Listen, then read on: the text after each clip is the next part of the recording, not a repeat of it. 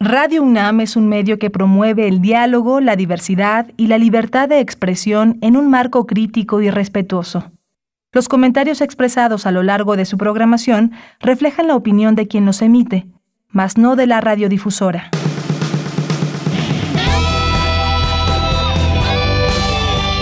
Prisma RU. Relatamos al mundo.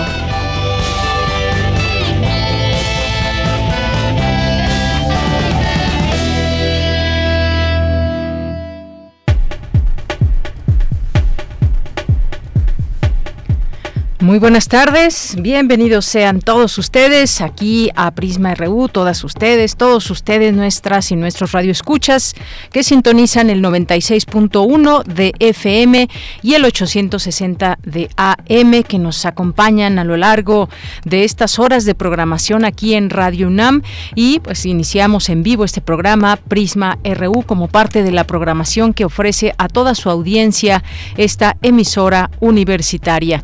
Bien, pues hoy es miércoles 8 de diciembre del año 2021, es la una con cuatro minutos.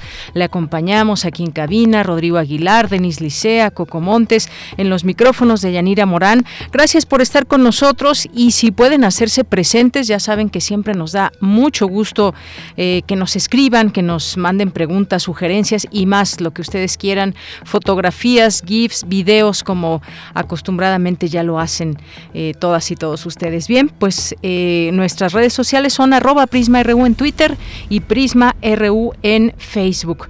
Bien, pues nuestros temas del el día de hoy tienen que ver con esta eh, tercera dosis de vacuna eh, o refuerzo que se le ha llamado así para las personas de la tercera edad, que ya comenzó en México, ya comenzó también en la Ciudad de México, en la alcaldía de Tlalpan. Vamos a tener una conversación con la doctora Nora Liliana Martínez Gatica, que es académica del Departamento de Salud Pública de la Facultad de Medicina de la UNAM. Pueden eh, enviar desde ya sus preguntas. Prometo verlas a tiempo, si ustedes las mandan a tiempo durante esta conversación o si quieren antes para ir acumulando también esta eh, comunicación entre ustedes y la doctora Nora Liliana, porque pues el gobierno de México ya comenzó la aplicación de esta tercera dosis contra COVID para los adultos mayores de 60 años. Y el subsecretario de Salud, Hugo López Gatel, también habló de Cancino y dijo que no se ha recomendado aplicar una segunda dosis de esta vacuna. Y pues una de las preguntas que se han tenido en todo esto es qué puede pasar si mi tercera dosis es una vacuna distinta a las anteriores. Así que preguntas como esta o algunas otras inquietudes que ustedes puedan tener, envíenolas aquí en arroba Prisma RU en Twitter, Prisma RU en Facebook. Vamos a conversar también sobre pues no solamente fueron tres años de este gobierno federal, sino también tres años aquí en la Ciudad de México al frente de Claudia Sheinbaum, la jefa de gobierno, y que hay pendiente, cómo se vieron estos tres años, faltan todavía otros tres a la mitad de este camino aquí en la Ciudad de México. Vamos a conversar con Roberto Remes, que es politólogo, economista, urbanólogo y consultor en políticas públicas de movilidad y ciudad. Él nos va a acompañar para hacer un análisis, balance de lo que han sido estos tres años en una en algunas encuestas que ha hecho incluso Reforma y lo menciono así porque ha, sido insistente por lo menos dos días en señalar que eh, pues llega con una buena aprobación Claudia Sheinbaum al frente de la Ciudad de México. Ya tendremos oportunidad de irlo conversando y vamos a tener también en nuestra segunda hora nos vamos a invitar al Museo Caluz. ¿Lo han escuchado? ¿Lo han visitado? Bueno, pues platicaremos con el curador Erika Maratiam, que nos acompañará vía telefónica. Eh, hoy es día miércoles, miércoles que tenemos dos secciones, la sección de ciencia, la sección de sustenta, tenemos también, y como todos los días, cultura, tenemos información de nuestra universidad, por supuesto, nacional e internacional, un poco de lo que nos alcanza a hablar aquí en este espacio en estas dos horas. Así que quédese aquí con nosotros, lo invitamos a que permanezca en estas frecuencias de Radio UNAM y saludos a quienes nos sintonizan desde su casa, su automóvil, la oficina y que nos están escuchando también a través de www.radio.unam.mx. Bien, pues desde aquí, relatamos al mundo. Relatamos al mundo. Relatamos al mundo.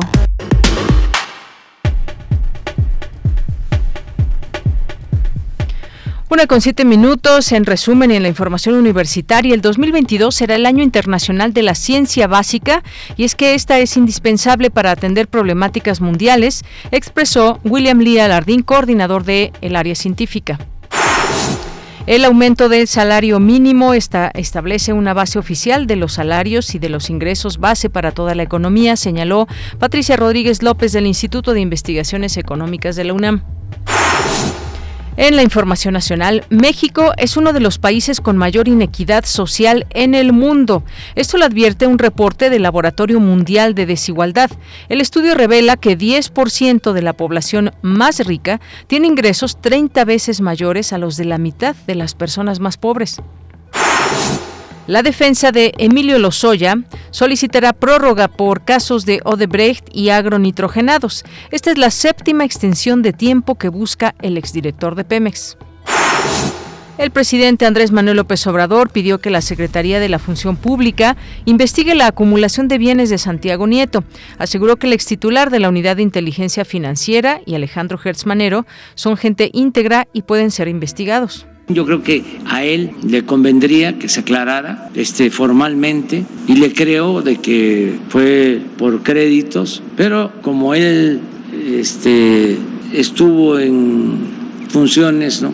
combatiendo la corrupción, es el mismo caso de fiscal Kertz que se lo traen también.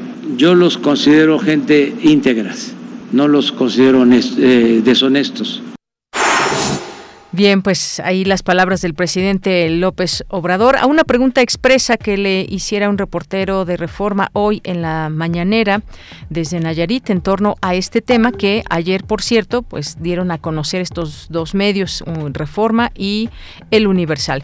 Y en noticias internacionales, la Organización Mundial de la Salud afirmó hoy que la variante Omicron del COVID parece tener una tasa más alta de reinfección, pero causa síntomas menos graves. Alertó que un total de 57 países han detectado ya casos de la nueva variante, aunque muchos de ellos sin síntomas o padecimientos leves. La variante Omicron ha sido reportada en 57 países y se espera que la cifra siga creciendo. Ciertos hallazgos de Omicron, incluida su propagación global, una gran cantidad de mutaciones, sugieren que podría tener un impacto medio en la pandemia. Saber exactamente el impacto que tendrá es difícil.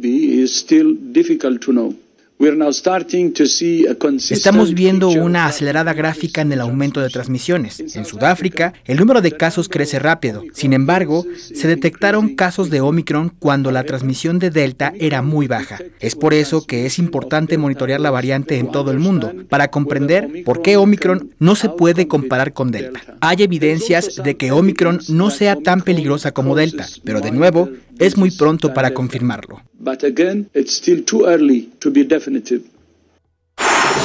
Bien, pues ahí la voz de Tedros Adhanom en este sentido al respecto de Omicron y lo que hasta el momento se sabe que puede ser, puede tener causas, eh, síntomas, causar síntomas menos graves que Delta o algunas otras variantes. Importante conocer esta información.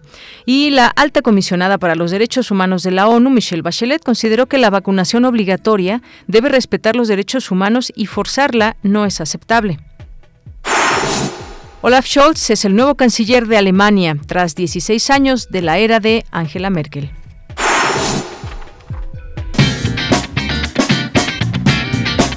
Hoy en la UNAM, ¿qué hacer y a dónde ir?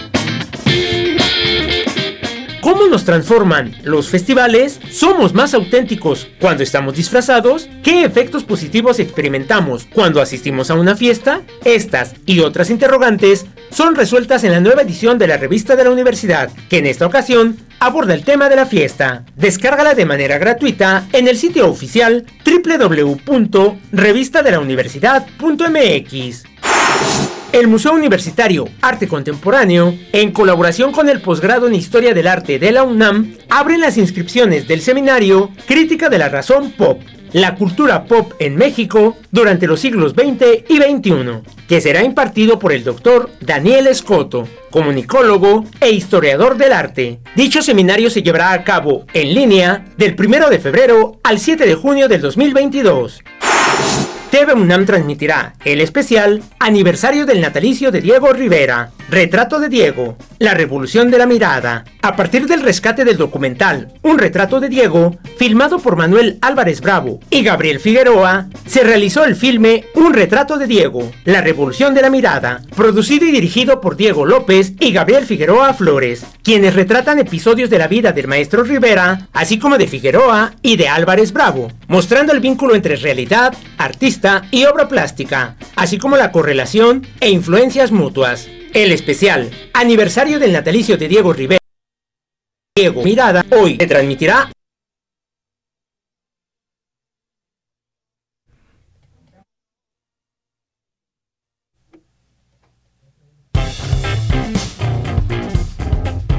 Campus RU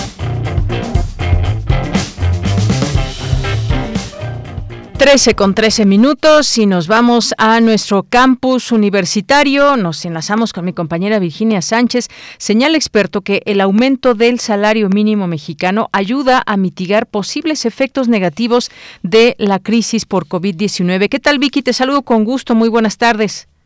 Hola, ¿qué tal? Igualmente, muy buenas tardes a ti y al auditorio de Prisma RU. El aumento del salario mayor a la inflación se comenzó a dar desde el sexenio pasado, pero no con la fuerza y la continuidad que se está dando ahorita, por lo que en términos generales es una buena noticia para la economía de los mexicanos, sobre todo para los de bajos recursos y para los que no tienen salario mínimo, porque hay que recordar que este aumento no significa que todos los salarios van a aumentar, sino solo los mínimos y los que están muy pegados a este por encima. Así lo señaló José Manuel Márquez Estrada del Instituto de Investigaciones Económicas durante la conferencia de prensa titulada ¿Qué impacto tendrá la economía mexicana con el incremento del salario mínimo? En ese sentido, el experto en crecimiento y perspectivas de la economía mexicana detalló algunos efectos positivos con este incremento salarial, como el mitigar posibles efectos negativos de la crisis por COVID-19, el incentivo a la capacitación y la competencia laboral, así como el efecto presión a los salarios a la alza que puede mejorar la distribución del ingreso. Escuchemos al experto. De otra manera, pues es complicado, digamos, estar haciendo aumentos de salario cuando no hay un reflejo en la productividad de la economía. Entonces, un poco diciendo esto, cuando se da el aumento de los salarios mínimos en estos términos, en estos tres años que han sido bastante fuertes, los aumentos por sobre la inflación, también se tiene que considerar el nivel de empleo, cómo quiere crecer el empleo en la economía y también cuidar muchísimo que la inflación no vaya a superar estos aumentos, porque si se da un aumento de la inflación o igual que los salarios mínimos, vimos que pierden demasiado rápido el poder adquisitivo y entonces no funciona y no se logra el objetivo fundamental que yo creo es mucho sacar de la pobreza a millones de personas que tenemos en México en la pobreza y que se ha profundizado ahora con la pandemia. Ahí escuchamos más bien a Patricia Rodríguez López, también del Instituto de Investigaciones Económicas de la UNAM. Ella destacó, como escuchamos, que el aumento del salario mínimo en cualquier economía es una dirección de política económica en general de los gobiernos y con este aumento, dijo, se establece una base oficial de los salarios y los ingresos base para toda la economía, de tal manera que los salarios mínimos deben de tener un reflejo en términos generales de la productividad de las economías y cuidar que la inflación no supere estos aumentos salariales.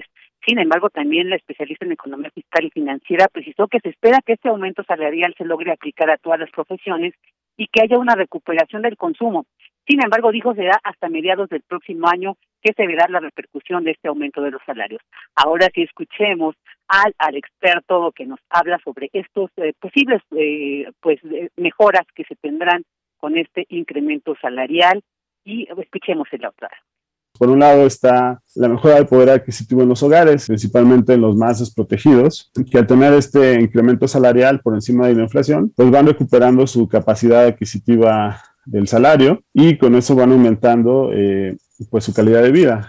Entonces, en ese sentido, esa es una gran noticia, creo que para estos sectores y también para la, demás parte de la sociedad, ¿no? Que al tener esto, pues tenemos pues una economía más dinámica, ¿no? Eh, Recordemos que los, las personas más pobres son las que más gastan o gastan el mayor porcentaje de, de, su ingreso y con esto le dan mayor dinamismo a la economía. Entonces, esto también puede ayudar a tener un efecto eh, mayor en la recuperación económica después de esta crisis que tenemos y sobre todo ayudando a las empresas eh, que atienden al mercado interno, ¿no?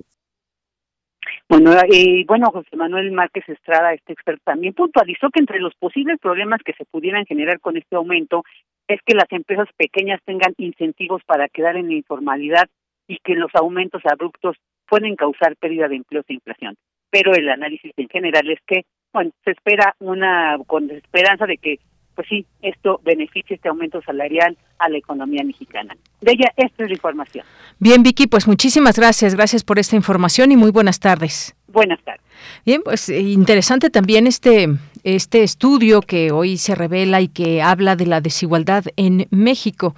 Eh, hay distintos títulos que le dan los medios de comunicación. Uno de ellos es que es, eh, que es, ganan el 1% de ricos, 141 veces más que la mitad de mexicanos.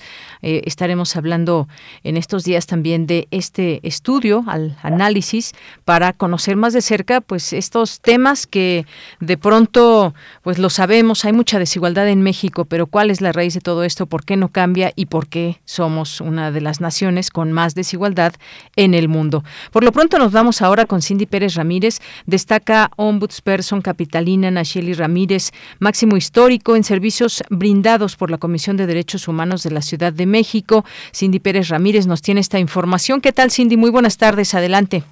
¿Qué tal, Deyanira? Muy buenas tardes a ti y a todo el auditorio con un recuento de los logros alcanzados en estos años de gestión.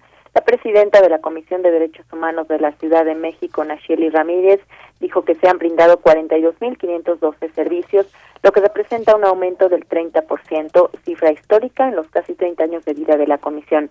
Al brindar el balance 2021, Nacheli Ramírez indicó que esto implica que incluso en la pandemia la gente de la capital se sigue moviendo y realizando actividades. En términos de quejas, tenemos un incremento eh, del 8% eh, relacionados al, digamos, al periodo en, en, general y vamos un poco arriba en quejas que las del año pasado. El año pasado fueron 7.334 y este año fueron 7.622. Encabeza la lista Fiscalía, Secretaría de Seguridad Ciudadana o lo que era la Secretaría de Seguridad Ciudadana en sus antecedentes y Secretaría de Salud siguen siendo las más. Y llevamos en este periodo de, los primeros cuatro años de la gestión 104 de estos tipos de instrumentos, de las cuales 64 son este, recomendaciones eh, emitidas, con un total de 1.523 eh, personas eh, víctimas reconocidas en estas recomendaciones. La ombudsperson capitalina detalló que en materia de seguimiento a las recomendaciones, en el 42.48% de los casos tardan entre 0 y 4 años para que la autoridad cumpla con todos los puntos.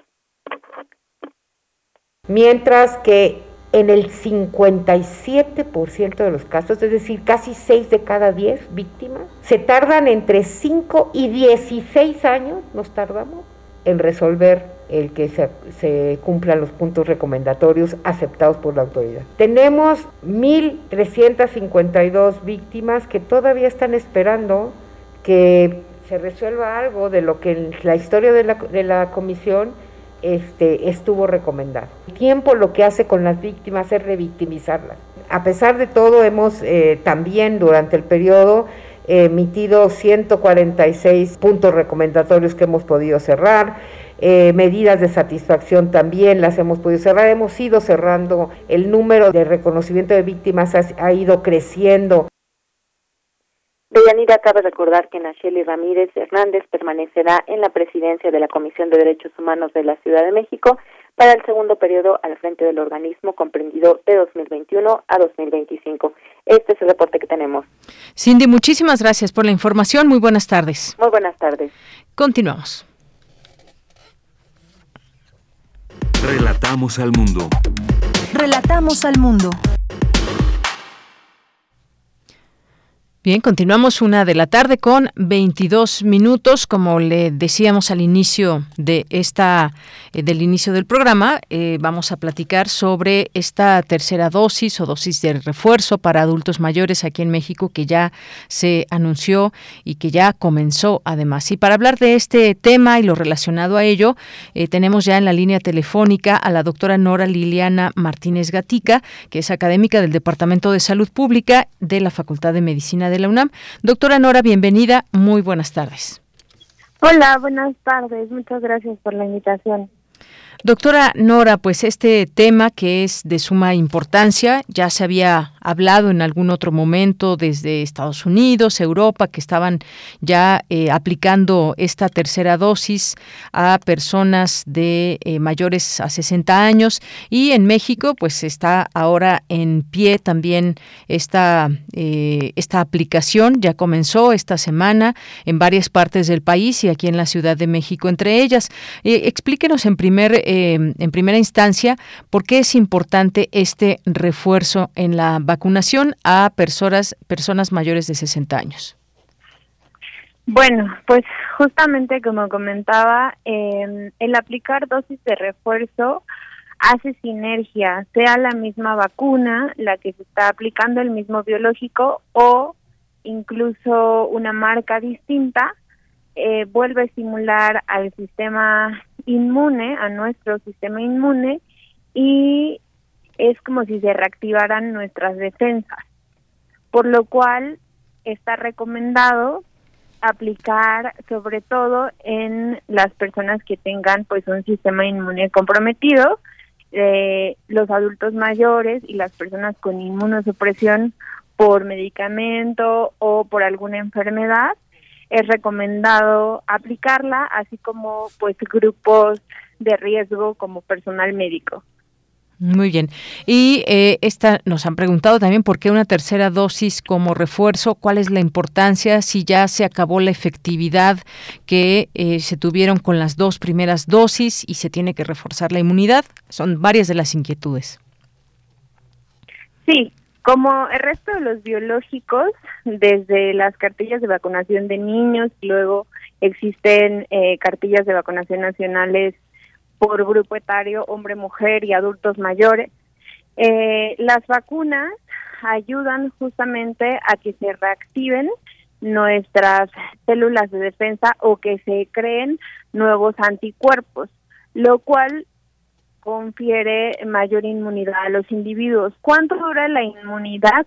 La verdad es que esa pregunta nos la hemos hecho desde hace dos años que empezó eh, la pandemia y no se tiene claridad. Varios estudios han publicado desde en distintos lugares del mundo que hablan de que va a haber inmunidad para toda la vida. Algunos justamente dicen que todavía no hay claridad la inmunidad hay que recordar que puede ser porque nosotros ya padecimos la infección y eso nos confiere entonces protección o inducida por vacuna o ambas. Entonces, en este caso de aplicar un nuevo biológico es una muy buena recomendación. Creo que la decisión que tomaron las autoridades mexicanas está precisa con el fin de proteger pues a las personas más vulnerables y evitar nuevas infecciones, nuevos repuntes. Bien, doctora. En este sentido paso a este tema que tiene que ver con esta tercera dosis, esta dosis de refuerzo y hay pues distintas eh, distintas vacunas. En este sentido se recomienda pues que la que esté en su alcaldía, la alcaldía la que le toque, que por lo general entendemos va a ser AstraZeneca y también pues mencionarle a nuestro público, a nuestras y nuestros radioescuchas que estén sintonizando y que tengan esas dudas que también nos han expuesto que eh, pues no hay problema en que sea otro biológico, si se pusieron Sputnik, AstraZeneca, alguna otra, eh, Sinovac, en fin, eh, que pueda ser otra, no hay ningún problema. ¿Esto nos puede dejar mucho más claro este punto, doctora, por favor?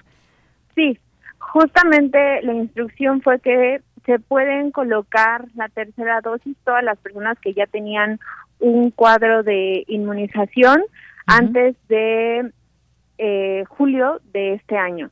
Eso quiere decir que es completamente seguro aplicar un nuevo biológico. Estamos en temporada de influenza.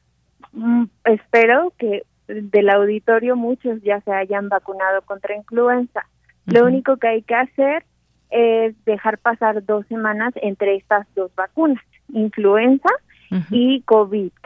Eh, esto de una marca distinta a la que inicialmente le tocó a esa persona, eh, no, no causa ningún daño, al contrario, va a reforzar la inmunidad.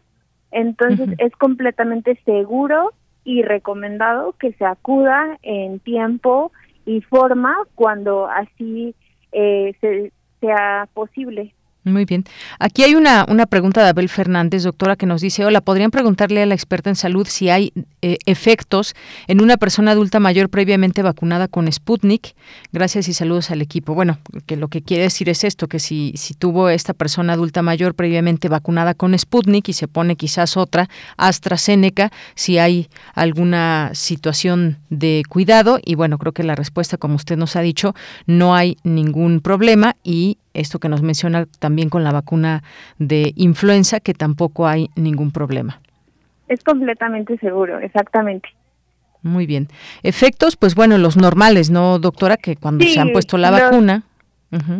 Exactamente, los que ya conocemos, que casi de cualquier vacuna, malestar general, un poquito de dolor de huesos, de articulaciones, dolor de cabeza, algunos pacientes, bueno, algunas personas pueden presentar fiebre, con un paracetamol es suficiente, el malestar va a durar 24 horas, tal vez 48, que duela en la zona de aplicación, no masajear, no se debe de masajear o sobar, eh, si hay demasiada incomodidad se puede poner eh, poquito hielo eh, cada cuatro horas durante ese día y posteriormente no va a pasar nada. Muy bien. Hay otra pregunta. Itzel Vázquez nos dice, conozco toda una familia que tenía vacuna Cancino y se puso dos dosis posteriormente a cuatro meses, unos, algunos de ellos Sputnik y otros AstraZeneca. ¿Esto es recomendable? Eh, las combinaciones sí se pueden hacer. Hay que también recordar que la Organización Mundial de la Salud ha ido emitiendo durante estos dos años eh, actualizaciones sobre las vacunas que ya están completamente probadas y aprobadas y recomendadas por su grupo de expertos. Ah, hace dos meses era solamente Pfizer y conforme han ido avanzando las semanas se agregan vacunas, lo cual pues es, es importante conocer. Todas las que están en el mercado, todas las que se han administrado son seguras, sin embargo algunas tienen más eficacia que otras. En este caso que nos comentan, si ya hubo la combinación de biológico, ya no va a existir eh, ningún efecto adverso. Eh, se potencia la respuesta inmune y eh, con eso es suficiente. Y quizás también, bueno, esto queda claro que no hay problema o hasta donde se sabe combinar las vacunas, siempre y cuando pues haya, haya pasado también un determinado tiempo. No es de que pasaron tres meses y ahora me pongo tal o cual vacuna. No es así como funciona. Y esta persona quizás también lo preguntaba en el sentido de que pues si alguien tiene la vacuna Cancino, no se ha anunciado hasta el momento una segunda dosis. Se ha llegado a hablar al respecto, pero oficialmente no se ha señalado pues cuándo puede haber ya una apertura para que se ponga una segunda dosis de cancino. Sí, efectivamente. Se ha eh, rumorado que a los seis meses o al año se iba a requerir eh, una dosis de refuerzo, sin embargo, no hay nada oficial todavía. Efectivamente. Y bueno, en este sentido nos llega una siguiente pregunta. Dice, em, soy maestra de secundaria, tengo un viaje en puerta a Estados Unidos el siguiente año. No ha sido aprobada la vacuna Cancino por la Organización Mundial de la Salud. ¿Cómo es que puedo acceder a otra vacuna? Tengo 43 años. ¿O qué me recomienda? Eh, lo recomendado en este caso es esperar si existe alguna indicación por parte de las autoridades sanitarias para que otros grupos etarios eh, o grupos vulnerables puedan acceder a una dosis de refuerzo. Efectivamente, Cancino no está aprobada y sí es un problema para las personas que viajan y en esos países a los que van a viajar no aceptan con ese tipo de vacunación. Bien, pues sí, algo algo se tendrá que hacer eventualmente porque pues quienes ya han sido afectadas y afectados pues siguen teniendo esta situación y hay pues un porcentaje menor el que pueda viajar a los Estados Unidos para eh, vacunarse. Vacunarse. Sin embargo, ya no es posible porque antes se podía entrar y vacunarse en el sitio. A partir de noviembre ya eso no se puede, tiene que entrar la persona ya vacunada. Entonces sí, sí es un problema para los viajeros. Así es. Y bueno, pues solamente también recordar, este refuerzo para mayores de 60 años solo va a ser de AstraZeneca.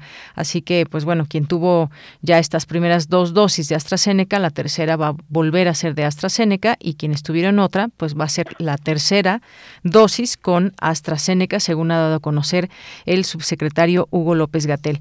Bueno, pues este es el escenario, este es el escenario, eh, destacar la importancia que pueda tener esta eh, tercera dosis en, eh, en nuestro país, como ya se ha hecho o se ha empezado a hacer en, en, muchos otros países. Y esto, pues, ante Omicron, que ahora pues es de lo que más se habla en cuanto a la variante que ya se ha, eh, pues, se ha llevado, se ha descubierto en más de 50 países, pues esto también puede ser una protección, claro, además de los cuidados que ya se conocen, doctora. Efectivamente, Omicron se sigue estudiando. Eh, con las actualizaciones que nos han dado a conocer es que efectivamente es más transmisible. Sin embargo, en los pacientes que se han estudiado en África, eh, los síntomas son más leves. Eh, las autoridades de la Organización Mundial de la Salud nos dejan ver que todavía falta por investigar para justamente dar información precisa, concisa, no alarmar este al mundo. Eh, sin embargo, pues estos son como los preliminares.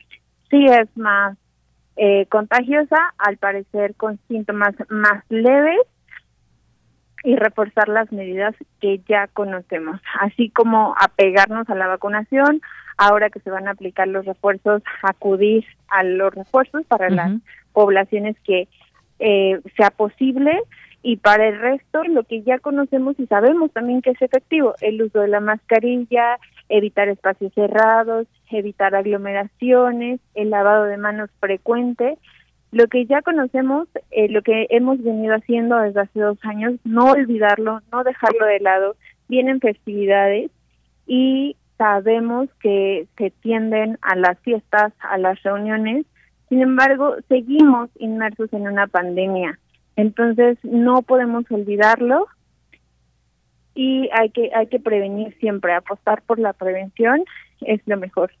Muy bien, bueno, pues efectivamente estamos en esta situación aún no resuelta, el tiempo sigue pasando, hay variantes que van apareciendo, eh, las recomendaciones siguen siendo las mismas, pero ahora también con este refuerzo que se empieza con esta población. No sabemos, doctora, eh, no sé usted si tenga información al respecto, si eventualmente, eventualmente pueda darse una tercera dosis a otros grupos de edad o sobre todo también cuando hay comorbilidades que pueden ser desde pues desde los niños hasta cualquier otra edad, no se necesitan tener 60 años para quizás ser una población vulnerable en este sentido.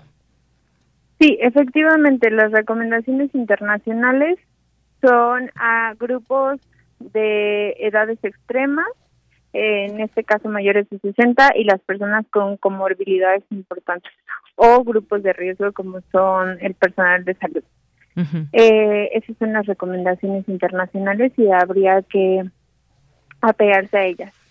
Muy bien, bueno, pues toda esta información que va surgiendo la vamos compartiendo aquí y también pues llamando a los especialistas, a quienes conocen, quienes son voces autorizadas en, en todo esto. Así que pues muchas gracias doctora por estar aquí en Prisma RU de Radio UNAM.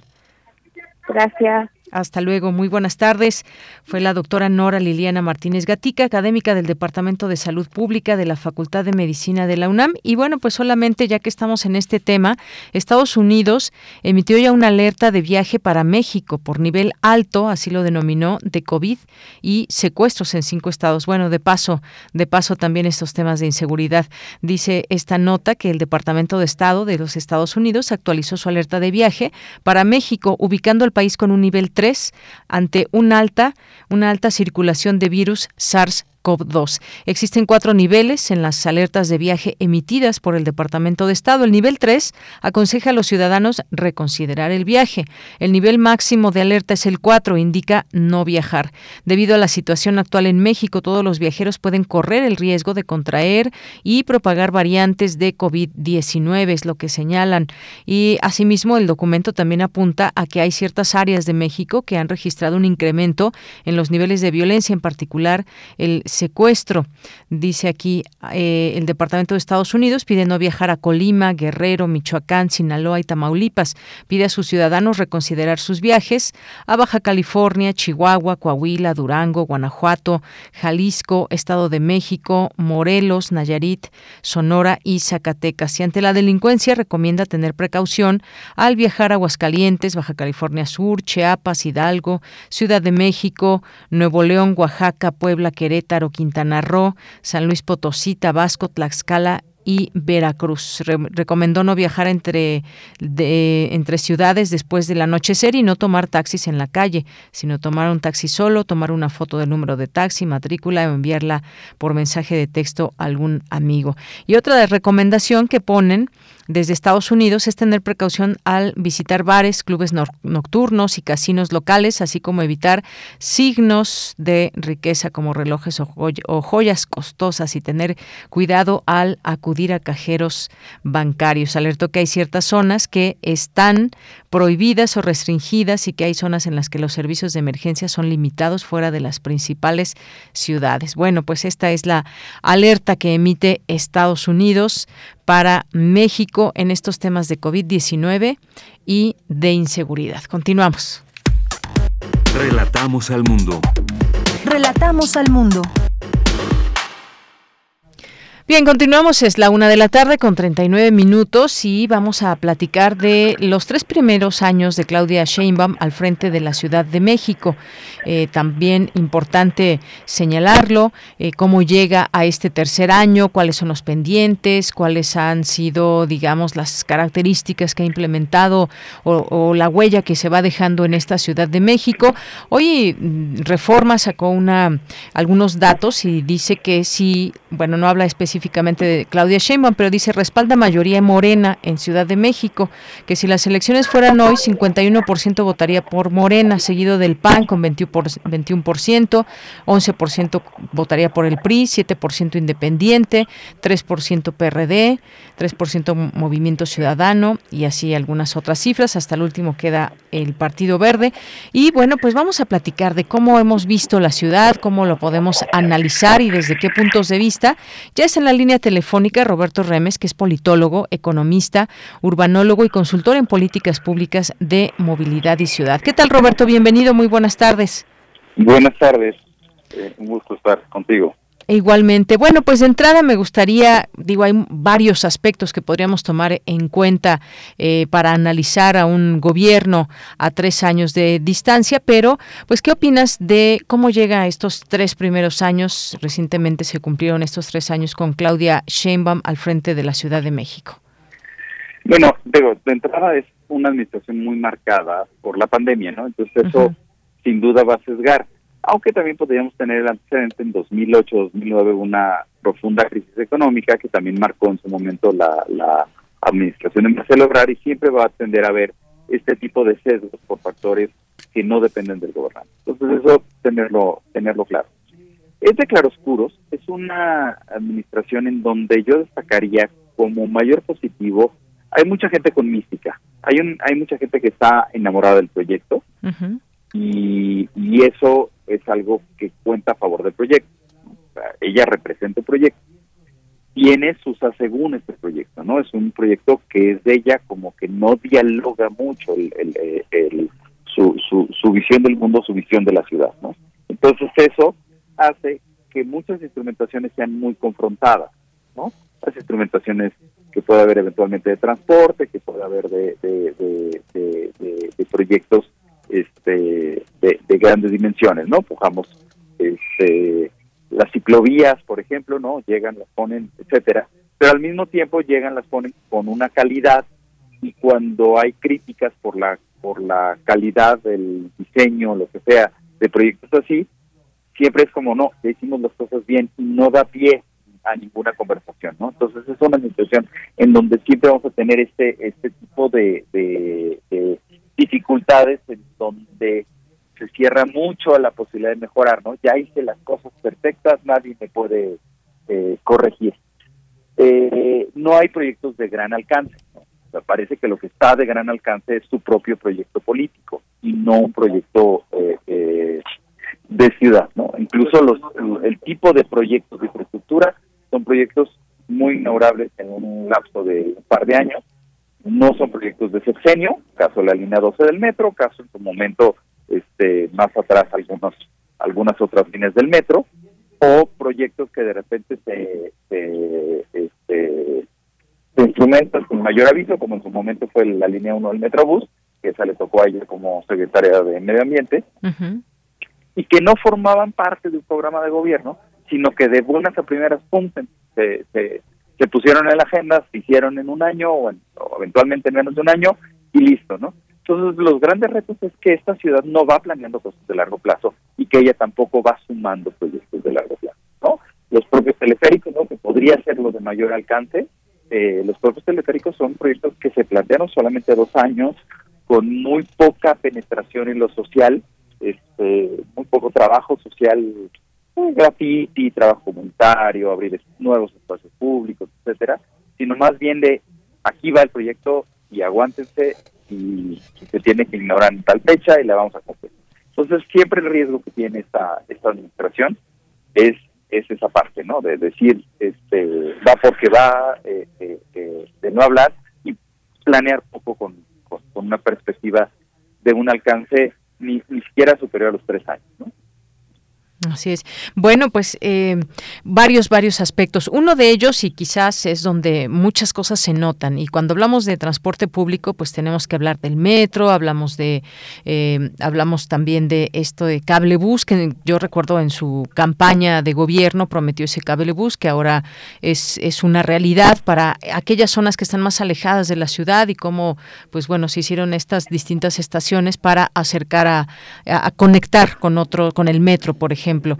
Está em, pues el propio, el propio Metrobús, em, también eh, pues esto que es una, digamos, una demanda de hace mucho tiempo, de que se mejore siempre el transporte público y eh, cómo está la urbanización en México, eh, esto que mencionabas de las ciclovías, pues me parece que si comparamos de desde el primer jefe de gobierno que ya pudo elegir la ciudad desde Cuauhtémoc Cárdenas a la fecha, hay cosas que han cambiado y la ciudad se, se, se nota una ciudad más moderna. Esto no quiere decir que todo esté hecho bien. Sabemos lo que pasó en el metro, por ejemplo, que fue una pues una cadena de situaciones que todavía pues están marcando esta administración, por supuesto. Pero en esta parte, digamos, hacia hacia dónde tendría, o sea, dónde tiene que ir una ciudad tan grande como la Ciudad de México, que además tiende a crecer, para tener un orden pues mucho más claro y un mejor eh, un, un mejor transporte público y que sea más eficiente. Parece que uno de los grandes retos de esta ciudad estaría en la planeación. La planeación entendida desde la planeación financiera. o sea, tenemos que decidir qué es lo que queremos, ¿no? Que, parte de esto va a ser la, la, planeación. Y lo que, lo que queremos, pues podemos suponer que algo en infraestructura, combate a la pobreza, servicios públicos, ¿no? Una serie de cuestiones. Eh, pero también luego decir, bueno, ¿y con qué lo vamos a pagar? Y la realidad es que eh, tenemos este, o sea, las, las dos décadas y media que, la Ciudad de México elige a sus autoridades, pues estamos sin decidir realmente sobre el presupuesto, porque el presupuesto jalamos de un lado, ¿no? No, no queremos tomar decisiones mucho más profundas y el presupuesto es insuficiente. En el caso de las 16 alcaldías, esto no es un tema de, partidos, sufren mucho la carencia de, presupuesto. No tienen el presupuesto suficiente para hacer frente a los eh, requerimientos en materia de servicios urbanos. Y al mismo tiempo todos quedan involucrados en, dinámicas políticas que, que, llevan como mucho presupuesto a programas sociales que sean notorios, pero que no dejan de ser eh, cierto grado de clientelismo. Entonces, el gran reto, me parece, es que si alcanza el presupuesto para dar los servicios básicos, que se den servicios básicos de calidad, y me refiero a que sea, no haya hoyos en la ciudad, o que se puedan hacer todas las podas, que se puedan hacer todas las reforestaciones, que, que, que, se pueda hacer un trabajo social mucho más profundo que llegar con una tarjeta y dar un apoyo económico. Este, y eso no está ocurriendo. Y no está ocurriendo una visión de que crezcan las finanzas públicas de la ciudad o sea, seguimos más o menos poniéndole la inflación a, las finanzas públicas, un poquito más, un poquito menos, y este, pero no tenemos cómo financiar el metro, cómo financiar un crecimiento eh, acelerado de eventualmente el metrobús o el cablebús o lo que sea, y tampoco una renovación masiva de, autobuses y trolebuses, es decir, sí han comprado, ¿no? Y eso se puede reconocer de esta administración, pero no han gestionado y no han comprado suficientes. Es decir, se hicieron las compras, pero todavía siguen algunos eh, eh, eh, vehículos viejos y este y todavía no se cubre toda la ciudad con buena calidad de transporte y tampoco por, por la propia limitación de la tarifa se ha reemplazado el transporte concesionado. Entonces, al final de cuentas, la ciudad tiene muchas carencias, debe de duplicar, cuando menos, o si no triplicar su red del metro, y no va a tener con qué, y no va a tener con qué en los próximos 50 años, si no hay un cambio en la hacienda pública. Entonces, es súper importante que haya una, un redimensionamiento, un escalamiento de la, de la hacienda de la ciudad y lamentablemente es, una cosa que no estamos muy dispuestos a platicar. Eh, hay que poner sobre la mesa ciertos impuestos y hay que poner sobre la mesa ciertos cobros relacionados con el desarrollo. si ocurre el desarrollo urbano, debería de ocurrir mayor recurso para este, financiar estas cosas. Es decir, del, del desarrollo urbano podemos financiar mucho, de la gasolina podemos financiar mucho, del predial podemos financiar mucho, pero si seguimos con un que no incrementen los impuestos y que no dialoguemos ni siquiera sobre los impuestos, pues tampoco va a ocurrir ese fortalecimiento de la ciudad pública. Y por último, eh, reiterar, la parte de planeación, tampoco sabemos, o sea, hoy día no tenemos un plano actualizado de cómo debería de ser el metro en el futuro, de qué otras líneas de metrobús nos hacen falta, o algo tan simple como qué rutas de trolebús se van a abrir en el futuro o qué rutas se van a volver eléctricas en el futuro o qué rutas de, teleféricos se harán en, los siguientes años. No estamos diciendo las cosas, menos en salud, menos en este en educación, ¿no? que también hace falta decir algunas cosas, ¿no? ¿Cómo va a llegar esta ciudad a la cobertura universal de salud? Y es que queremos, ¿no? Pero la Constitución lo establece. Entonces, eso no, no lo estamos trazando en ningún plan. Este, y, y, por mucho que se diga de los instrumentos de la ley del sistema de planeación, es una ley muy mala, muy mediocre, se hizo nada más como para reforzar este lo político y no realmente la planeación. Bien, bueno, pues gracias Roberto. Y, entre otras cosas, bueno, yo también y creo que esta ciudad también se debe mucho a, su gente y a esa parte de respeto cívico y demás. Entre todos, creo que quienes habitamos esta ciudad queremos hacerla no solamente más habitable, sino una mejor ciudad que tenga en muchos sentidos aspectos que la destaquen como una ciudad verdaderamente progresista.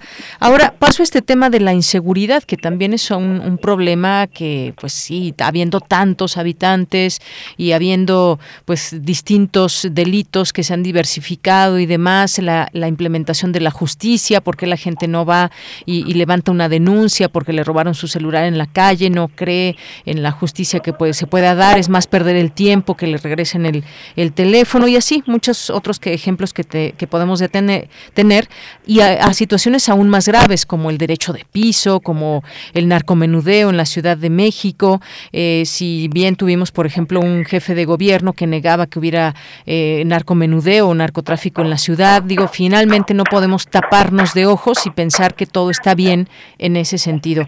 ¿Hay qué deudas, qué deudas pueden estar eh, persistiendo y hacia dónde caminar en este sentido, Roberto?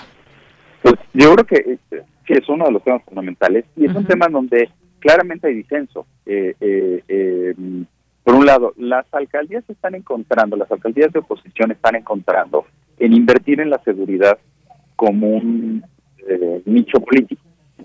Este, y al mismo tiempo la gente se siente satisfecha, ¿no? El caso de, de, de Militar ¿no? Que se fue el primer gran programa de seguridad, también algo en, en Coajimalpa. La gente se siente muy contenta con este tipo de programa, pero está reflejando que por un lado hay una visión de, de la política de seguridad de las alcaldías y por otro lado está la visión de política de seguridad del gobierno central. Y independientemente de que pueda llegar a un acuerdo, una coordinación para el trabajo, que siempre se ocurre en algunas alcaldías de, de oposición, este, me parece que no hay una política única de seguridad y eso es lo, que lo que resultaría grave. Y entonces, sí, al final de cuentas puede haber en algunos casos mando compartido, en algunos casos este eh, eh, un reforzamiento en, en, la policía preventiva, etcétera, y no depender tanto de policía auxiliar que como operan las alcaldías eh, este, para generar una, una política común, pero eso, por ejemplo, implica dotar de más recursos desde el gobierno central a la aplicación de seguridad, en lo que las alcaldías están sacrificando de otros programas para invertir en seguridad. Entonces, lo que quiero decir con esto es que al final de cuentas, la carencia de una política única de seguridad, eh, eh, pues es un reto este, de, para llevar a que haya una política única y que este, todas las alcaldías junto con el gobierno central vayan en la misma dirección, pero que también el gobierno central reconozca el rol de las alcaldías, porque hay mucho esfuerzo por anularla y eso y eso no debería de ocurrir. Entonces, eh, si ese esfuerzo de diálogo en ambas direcciones eh, eh, ocurriera, pues se avanzaría más. Yo creo que son muchos temas en los que la ciudad requiere una política única y carecemos de política única, una política que se repita en el tiempo, que tenga sus mecanismos de corrección, pero que en esencia sea la misma política a lo largo de 20, 30 años y demos resultado en 20, 30 años y no buscando solo la inmediatez, que creo que hay mucho riesgo en la Ciudad de México y esto no es exclusivo de, de, de, de Claudio Sheinbaum, aunque podría haber cierta propensión ¿no? a la inmediatez. Buen, bien, pues Roberto, muchas gracias. Eh, vamos a, seguir en estos temas, por supuesto, cada uno de ellos.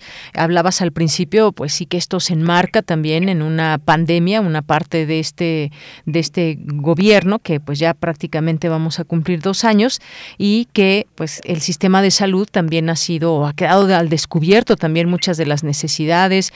Eh, hablar de la reconversión de hospitales y demás, que bueno, pues fue una iniciativa federal más bien, pero que también eh, nos hace observar cuáles son las fallas en el sistema de salud que se puede ofrecer desde la Ciudad de México. Y no olvidar, y con esto ya nos despedimos, Roberto, lo que tiene que ver con que pues hay muchas alcaldías que ya no están gobernadas por Morena y que se ha diversificado, digamos, esta, esta oferta partidista y que pues también está la gente observando, eh, viviendo cómo trabajan, cómo desempeñan el, el trabajo desde cada una de estas alcaldías y que eso quizás de pauta para próximamente en tres años pues saber eh, elegir eh, a qué partido y a qué persona que salga de eh, cada uno de los partidos que vayan a competir. Hay un, un, equilibrio digamos como un poco más claro del que se veía en otros momentos cuando pues Morena tenía prácticamente gobernada toda la ciudad. Sí sí de, acuerdo. Creo que uno de los grandes retos de las de las alcaldías de oposición es que las alcaldías de oposición empiecen a detonar un, un proyecto de ciudad.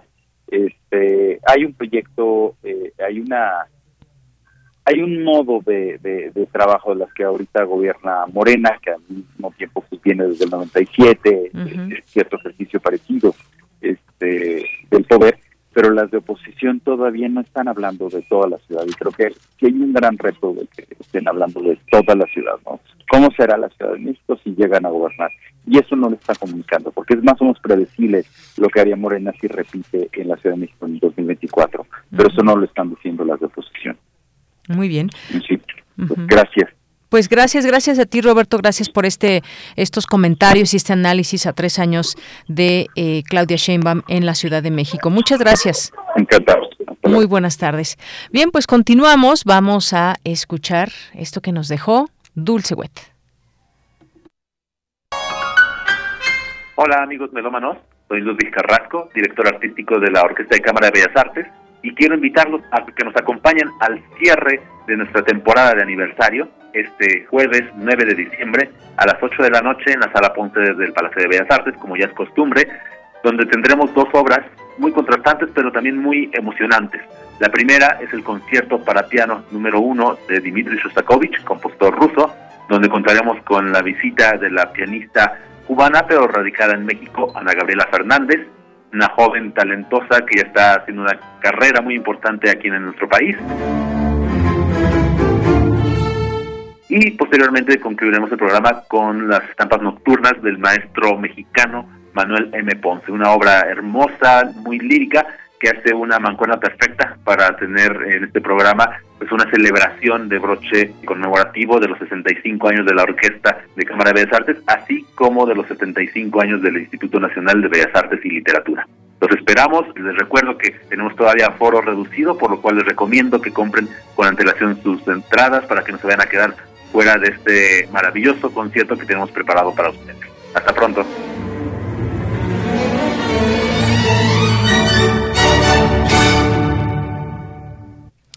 Bien, pues vamos a continuar con la programación en un momento. Nos vamos a ir al corte. Les recuerdo que tenemos todavía una hora de programa y tenemos también todavía mucha información para todos ustedes. Así que quédese con nosotros. Síganos escribiendo a nuestras redes sociales en arroba Prisma RU en Twitter y Prisma RU en Facebook. Que por aquí también ya nos comienzan a llegar algunos, algunos mensajes.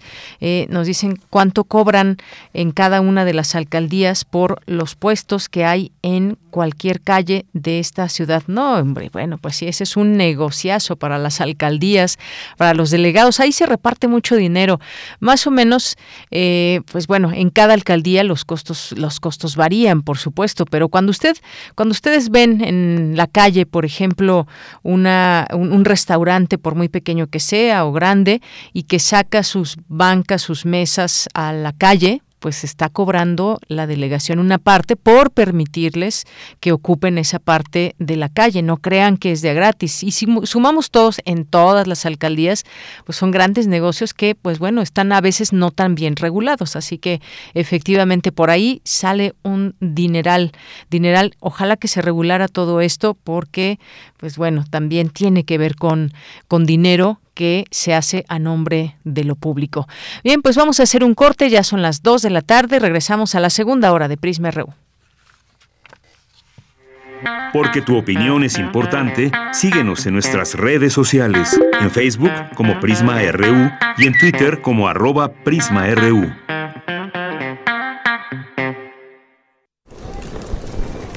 Hola Juan. Hola Oscar. ¿Ya te has dado cuenta que llevamos mucho tiempo juntándonos en esta transmisión? Y ahora nos juntamos para hacer este promocional de nuestro propio programa. Sí, hombre, en esta ocasión no es así un encuentro casual. Las Esquinas del Azar, todos los martes a las 10 a.m. y retransmisión los sábados a las 4 p.m. por el 96.1 de FM. Radio UNAM, Experiencia Sonora. ¿Qué tienen en común la poblana Leticia y el queretano Giovanni? Que se cambiaron de domicilio y van a ir a actualizar su INE. Si tú también te cambiaste de casa, avísale al INE, actualiza tu domicilio y sé parte de quienes toman las decisiones en tu nueva comunidad. Haz tu cita en INETEL 800 433 2000 o en INE.mx. Podemos pensar de forma distinta, pero tenemos algo que nos une, nuestro INE. INE nos une. Fentanilo, heroína, cocaína, piedra, cristal. No importa qué droga química te metas, de todas formas te destruyes. Pero la sangre de las drogas nos mancha a todos. Mejor métete esto en la cabeza. Si te drogas, te dañas. Si necesitas ayuda, llama a la línea de la vida, 800-911-2000. Para vivir feliz, no necesitas meterte en nada. Gobierno de México. Hace tiempo que la sala Nezahualcóyotl se siente vacía. Pero este parece un buen momento para recuperar terreno y regresar a los espacios que nos esperaban con los brazos abiertos. La Orquesta Filarmónica de la UNAM vuelve a recibir a su público en la sala Nezahualcóyotl. Consulta el protocolo COVID para asistir a los conciertos en música.unam.mx diagonal protocolo-COVID o escúchalos a través de Radio UNAM todos los domingos a las 12 horas. Es bueno estar de vuelta. Radio UNAM, Experiencia Sonora.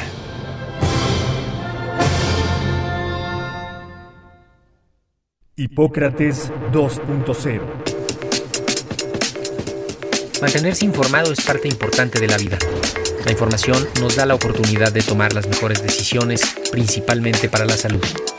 Soy Mauricio Rodríguez, conductor de Hipócrates 2.0, donde cada semana llevamos para ti los mejores contenidos y especialistas en materia de salud. Escúchanos. Hipócrates 2.0, martes a las 18 horas, por Radio UNAM. Experiencia Sonora. Tu opinión es muy importante. Escríbenos al correo electrónico prisma.radiounam@gmail.com.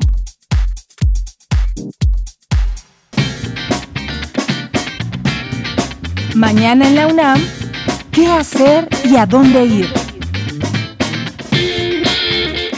Mañana tienes una cita con la serie Calme Cali, coproducción de Radio UNAM y el Programa Universitario de Estudios de la Diversidad Cultural y la interculturalidad, una ventana para asomarnos a un mundo culturalmente diverso. En este programa se difunden las lenguas originarias de México y de la lucha por su conservación en voz de sus hablantes. Mañana jueves 9 de diciembre se transmitirá el programa Proyecto Originaria, una gira de mujeres indígenas que escriben su obra en lenguas originarias y se presentan al interior de Michoacán, generando espacios de diálogo donde nuestros oídos y nuestras lenguas se abren a universos desconocidos a través de la poesía. En esta emisión se tendrá como invitadas a Celeste Jaime y Mara Rajab Bautista, coordinadoras del proyecto. Sintoniza mañana nuestras frecuencias en punto de las 10 horas a través del 96.1 de FM y 860 de AM. No te puedes perder mañana el último concierto del ciclo Tras Frontera, iniciativa de música UNAM para difundir proyectos musicales generados en distintas partes del mundo. El factor común de la propuesta es transitar entre distintos géneros musicales. El ciclo Tras Frontera culmina mañana 9 de diciembre con la participación de Lucas Monzón, compositor que toma como base los géneros sudamericanos para abordar el jazz, el tango y músicas del mundo. No te pierdas este concierto y sigue la transmisión en vivo mañana jueves 9 de diciembre a través del canal de YouTube de Música UNAM. La Orquesta Filarmónica de la UNAM te invita a disfrutar de su próximo concierto en línea, contando con la participación de los músicos Juan Luis Sosa y Edgardo Carone en los violines, Omar Pérez y Ana Arnal en las violas, así como Rodrigo Jiménez y Jorge Ortiz en los violonchelos. Conéctate el próximo sábado 11 de diciembre a las 20 horas a las redes sociales de Música UNAM. Disfruta de la música universitaria sin salir de casa. Para Prisma RU, Daniel Olivares Aranda.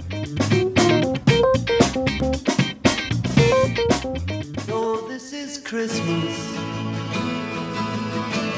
And what have you done?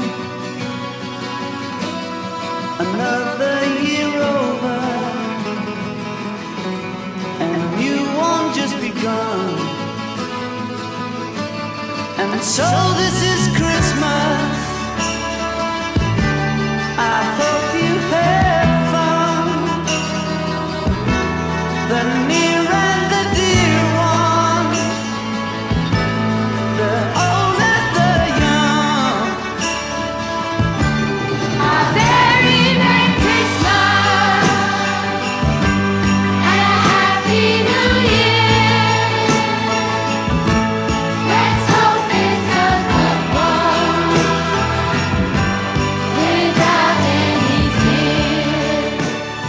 Bien, pues esto que escuchamos es una canción de John Lennon que nunca se ha dejado de recordarlo, nunca dejamos de recordarlo, pues desde que fue asesinado en 1980 allá en Nueva York, este músico inglés multiinstrumentista y bueno, pues activista, una persona eh, que pues bueno, muy humanista eh, y que esta canción ahora pues se ha convertido en un en un himno de la Navidad, pero pues en realidad es una canción de protesta contra, contra la guerra de Vietnam. Así que hoy recordamos una vez más, otro año más, a John Lennon.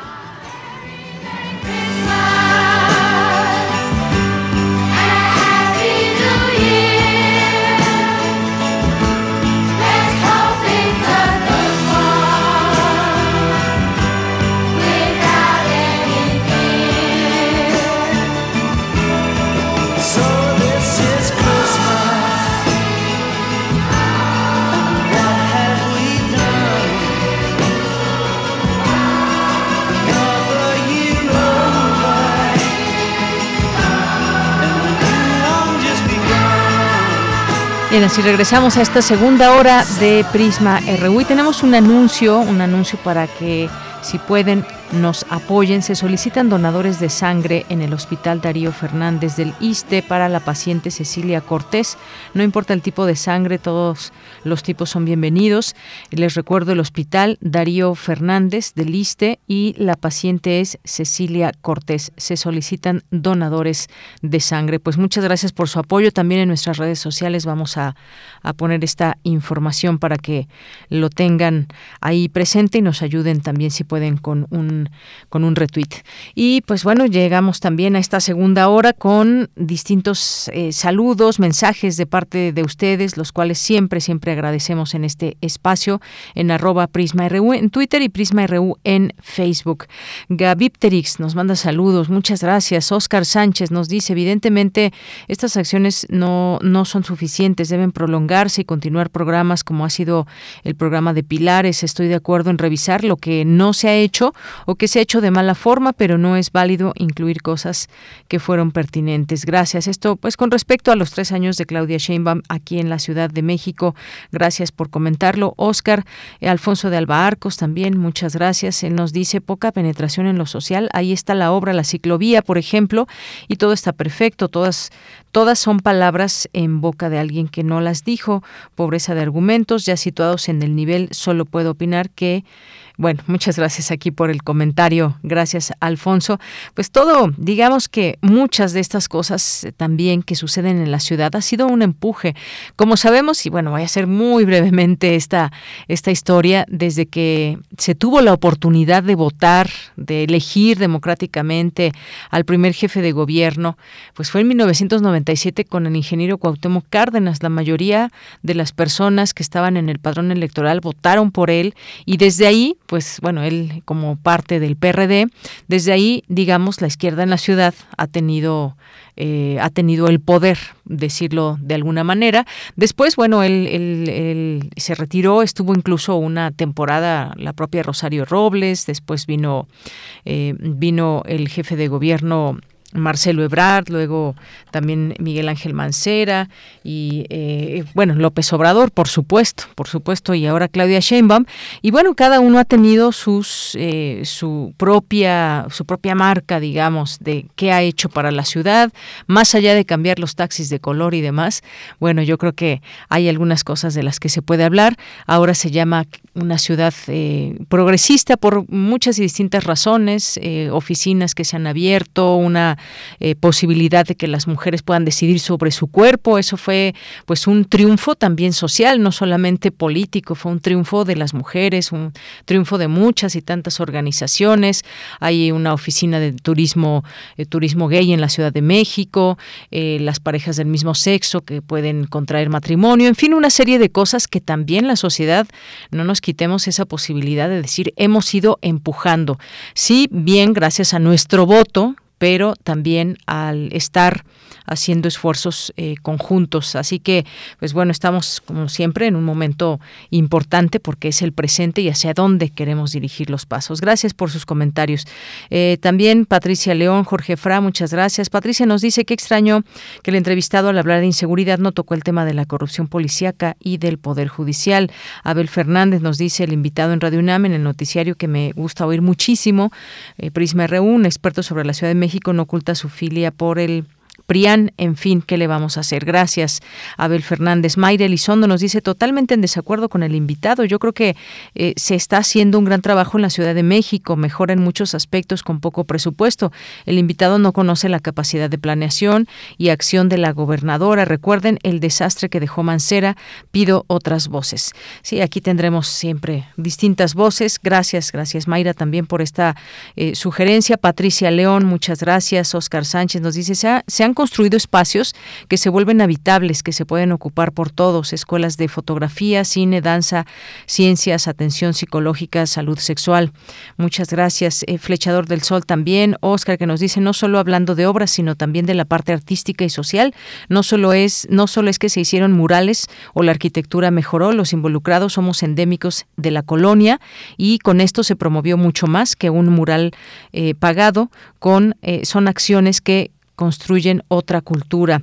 Abel nos dice mil gracias por la respuesta. Por otro lado, no comparto el diagnóstico sobre la Ciudad de México y que hace el invitado. Para él todo está mal. Discrepo totalmente y agradezco la entrevista sobre COVID a la experta.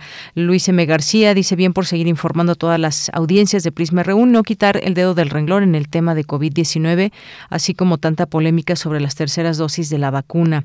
Gracias. Oscar Sánchez nos dice lo revelante de diferenciar entre una opinión solamente teórica a una que recolecte y analice pública y praxis. Soy habitante de una colonia en la que se realizó un proyecto de cablebús y no solo incluyó la obra, fue un proyecto global en la alcaldía. Me detengo unos segundos, Oscar. Efectivamente, yo creo que eh, bien haríamos poder preguntarle a gente que habita en estas zonas y que diariamente un cablebús le, le provee la oportunidad de hacer menos tiempo a su destino y que pues hasta el día de hoy ha tenido estos buenos resultados. Sí, no, no tenemos ningún empacho en decir lo que pueda funcionar bien, por supuesto, y tener aquí distintas voces. Por supuesto, ya también tendremos otras voces aquí para seguir hablando de lo que pasa en esta enorme y gran Ciudad de México. Gracias Mario Navarrete también aquí por los envíos. César Soto nos dice la vacuna de influenza habrá que esperar aviso y disponibilidad de dosis y lugares de aplicación para la aprobación en época para la población en época de invierno. Gracias David Castillo también, José Ramón Ramírez. Dice, no me quedó claro si me vacuné con Cancino no podré tener refuerzo ahora, ¿verdad? Debo esperar el refuerzo de Cancino. Gracias por su atención. Bueno, pues dependiendo de la edad, si, si es mayor de 60 años, se puede aplicar esta tercera bueno, que en su caso no sería tercera, sería segunda dosis o una dosis de refuerzo, pero como no se dicho todavía de manera formal cuándo puede haber esta segunda dosis de cancino, pues quizás también pueda ser una, una decisión ante pues lo que han mencionado los propios doctores. José, muchas gracias. Rosario Durán Martínez, muchos saludos también. Abel, que nos dice, bueno, esta pregunta que ya hacíamos a la doctora. Y todos ustedes que se van sumando aquí, que se suman todas, todas sus voces, muchas gracias. Dice aquí Eduardo Mendoza, la oreja lista desde la una de la tarde. Pues muchas gracias. También eh, Zacarías, Miguel Alonso. Eh, nos dice también que hay mucha gente que roba en las alcaldías, que piden dinero a los comerciantes de las calles. Saludos al programa. No lo dije exactamente con las palabras que nos los dice Zacarías, pero bueno, ahí está. Sí, efectivamente, todo el puesto más pequeño que ve en la calle, pues esa persona le da algo a quien va en nombre, algún funcionario de la alcaldía a la que pertenezca. No se diga los tianguis y más que me ha tocado ver, por supuesto, cómo van cobrando de parte de la delegación con sus credenciales y van cobrándole cierta cantidad, dependiendo, claro, el giro, si son eh, tianguistas, si son personas que tienen un pequeño puesto en la esquina, como el de tamales, también pagan, no creo que no, o como los grandes eh, restaurantes que podemos ver en distintas eh, colonias. Muchas gracias aquí por todos sus comentarios. Bien, pues nos vamos ahora a la información. Nos vamos con mi compañera Virginia Sánchez. No, no es cierto, no es cierto. Ya estoy. Esto me quedé en la primera hora. Me quedé en la primera hora. Nos vamos con Cristina Godínez. La ciencia básica es indispensable, es indispensable para atender problemáticas mundiales, señaló William Lee Alardín. Adelante, Cristina. Hola, ¿qué tal, Deyanira? Un saludo para ti y para el auditorio de Prisma RU. La Organización de las Naciones Unidas anunció que el 2022 será el Año Internacional de la Ciencia Básica para el Desarrollo Sostenible. En este sentido, la UNAM y las instituciones de educación superior serán importantes protagonistas, y es que soluciones a problemas como el sargazo, la creación rápida de vacunas, la calidad del agua o la pérdida de biodiversidad requieren de la ciencia básica, aseguró William Lee Alardín, coordinador de la investigación científica. Pues me parece una declaración de la mayor relevancia. Eh, hay un evento inaugural el año próximo, no, empieza el primero de enero, o sea, creo que el evento así insignia va a ser a mitad del año pero, pero es importante ir poniendo esto sobre la mesa desde ahorita, en un momento en donde falta mucho de esto, eh, en muchos países, y sí está presente, pues acaba de pasar la COP26, todo el mundo tiene este, en la cabeza el cambio climático, pero las soluciones que se requieren para eso dependen de todo esto, y entonces un poco poner el foco en hay que empezar desde abajo para lograr esta solución. Lee Alardín recordó que en la UNAM se trabaja intensamente desde hace tiempo en el desarrollo de conocimiento de problemas como los planteados por los Objetivos del Desarrollo Sostenible 2030, por lo que esta casa de estudios ha generado soluciones y puesto a disposición de la sociedad herramientas en favor de la salud y el bienestar. Lo que le toca a la ciencia es generar conocimiento, hacer propuestas de soluciones de política pública eh, y de herramientas. La implementación de todo eso es responsabilidad de quien está en gobierno en su momento, a nivel local, municipal, este, estatal, federal. Que se tomen o no se tomen esas decisiones ya está fuera del ámbito de la, de, la comunidad científica. en México hace falta muchísima más investigación, hace falta muchísimo más personal, infraestructura, recursos y estabilidad en todo esto que acabo de decir, en, en la certidumbre de que va a haber infraestructura personal, motivación y recursos para esto en todas las áreas. Y desgraciadamente hemos tenido históricamente en México muchos vaivenes, muchas subidas y bajadas en el financiamiento y el apoyo a la ciencia. Deyanira, el Año Internacional de las Ciencias Básicas para el Desarrollo Sostenible fue impulsado por más de 50 academias y redes de ciencia entre las que destacan la Unión Internacional de Física Aplicada, el Laboratorio Europeo de Física de Partículas Elementales, el Centro de Física Teórica Abdul Salam de la UNESCO, 28 premios Nobel, además de diversas naciones de América Latina. Este es mi reporte. Buenas tardes. Gracias, Cristina. Muy buenas tardes. Y nos vamos ahora con nuestra sección de sustenta. Reabre sus puertas el Jardín Botánico de la UNAM después de permanecer cerrado por casi dos años como medida preventiva ante la pandemia de COVID-19. Nuestro compañero Daniel Olivares nos cuenta los detalles en sustenta.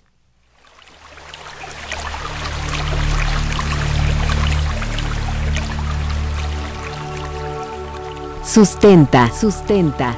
Innovación universitaria en pro del medio ambiente.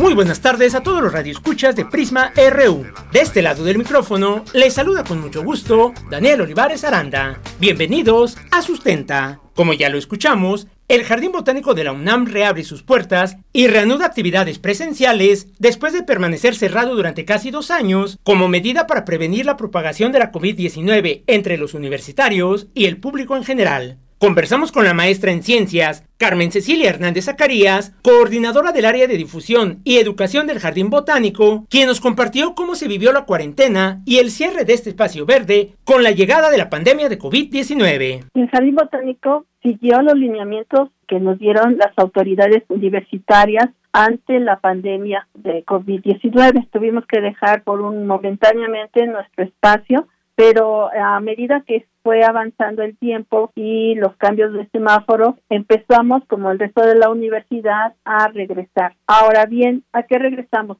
A seguir con nuestro trabajo cotidiano de la mejor manera posible sobre todo porque eh, en el jardín botánico pues tenemos laboratorios y algo que es bien importante y que le da el nombre eh, jardín botánico es justamente nuestra colección de plantas vivas y ahí pues eh, una parte que sí nos ha dolido mucho es que pues la, la naturaleza no sabe de este tipo de lineamientos, de, de obedecer ciertos reglamentos ¿Qué fue lo que pasó? Pues que nuestras colecciones de plantas vivas, al dejarse de, de, cuidarlas, pues nos invadió la maleza. Cuando uno tiene un jardín y lo deja de cuidar, pues lo primero que ocurre es que se llena de maleza. El jardín botánico que pertenece al Instituto de Biología de la UNAM es el segundo jardín más antiguo del país y tiene un carácter nacional por la diversidad y representatividad de sus colecciones. Este espacio realiza actividades de difusión y educación, así como de investigación y conservación de la diversidad vegetal mexicana. En los últimos meses, diversos museos, salas, centros y espacios culturales de la UNAM comenzaron su reapertura de manera paulatina, siguiendo las medidas sanitarias recomendadas por las autoridades de salud para regresar a la nueva normalidad. Tal es el caso del Jardín Botánico del Instituto de Biología. Escuchemos a la maestra Carmen Hernández, quien nos platica cómo ha sido este proceso.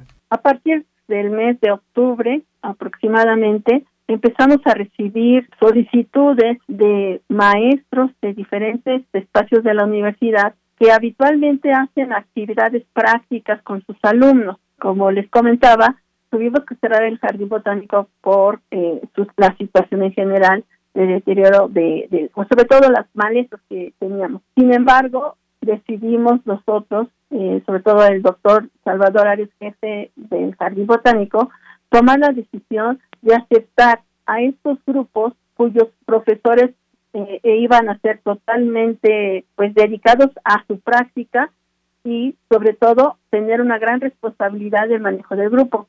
Y ahí empezamos a platicar con, nosotros le llamamos grupos cerrados y efectivamente empezamos a tener unas visitas del, del NUCA Roma, visitas de la Facultad de Arquitectura. Entonces, eh, fue así como vimos que definitivamente teníamos que hacer algo, aunque vamos muy lentos con el cuidado de las diversas jardineras, pues sí empezamos a ver cómo podríamos acelerarlo.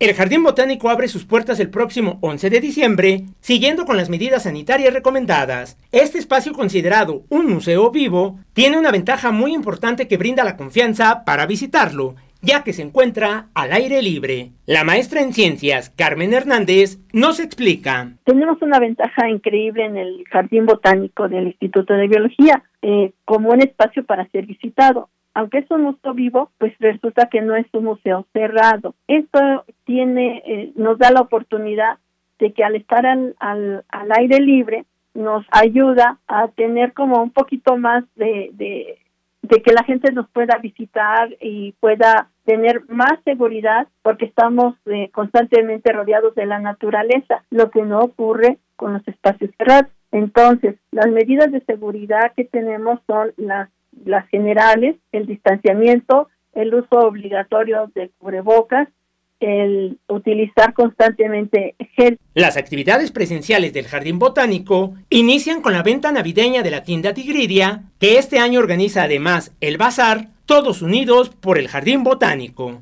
Una idea que surgió dentro de nuestros colegas para obtener recursos y poder abrir lo más pronto posible al Jardín Botánico fue la organización de un bazar que llamamos Todos Unidos por el Jardín Botánico que tiene justamente el objetivo de obtener recursos y de esta forma contribuir a la pronta recuperación del jardín botánico afectado durante la pandemia. Entonces, eh, este próximo sábado 11 de diciembre vamos a tener este bazar, pero eh, tradicionalmente también tenemos la venta navideña y como eh, esta venta navideña de la tienda Tigridia que se encuentra en el Jardín Botánico. En este bazar encontrarás plantas mexicanas, artesanías, artículos hechos con materiales reciclados, joyería, cosméticos y libros, entre otros artículos. Escuchamos a la maestra Hernández, quien nos invita a la reapertura del Jardín Botánico. Pues les hacemos una cordial invitación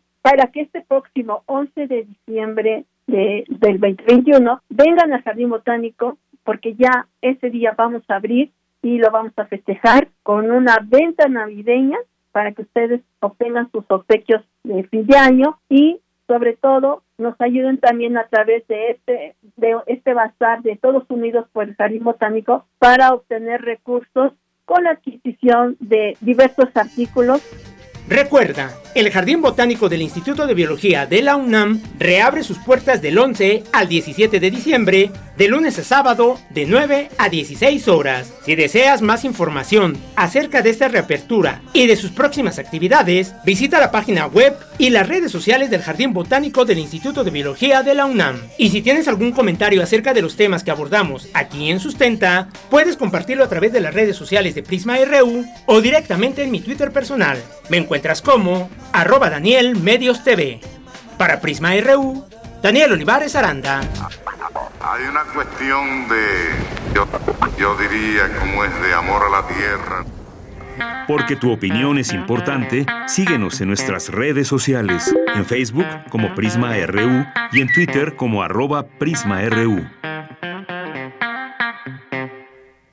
Dos de la tarde con 27 minutos. Continuamos, continuamos aquí en Prisma RU y los vamos a invitar al museo, al Museo Caluz. ¿Qué le parece?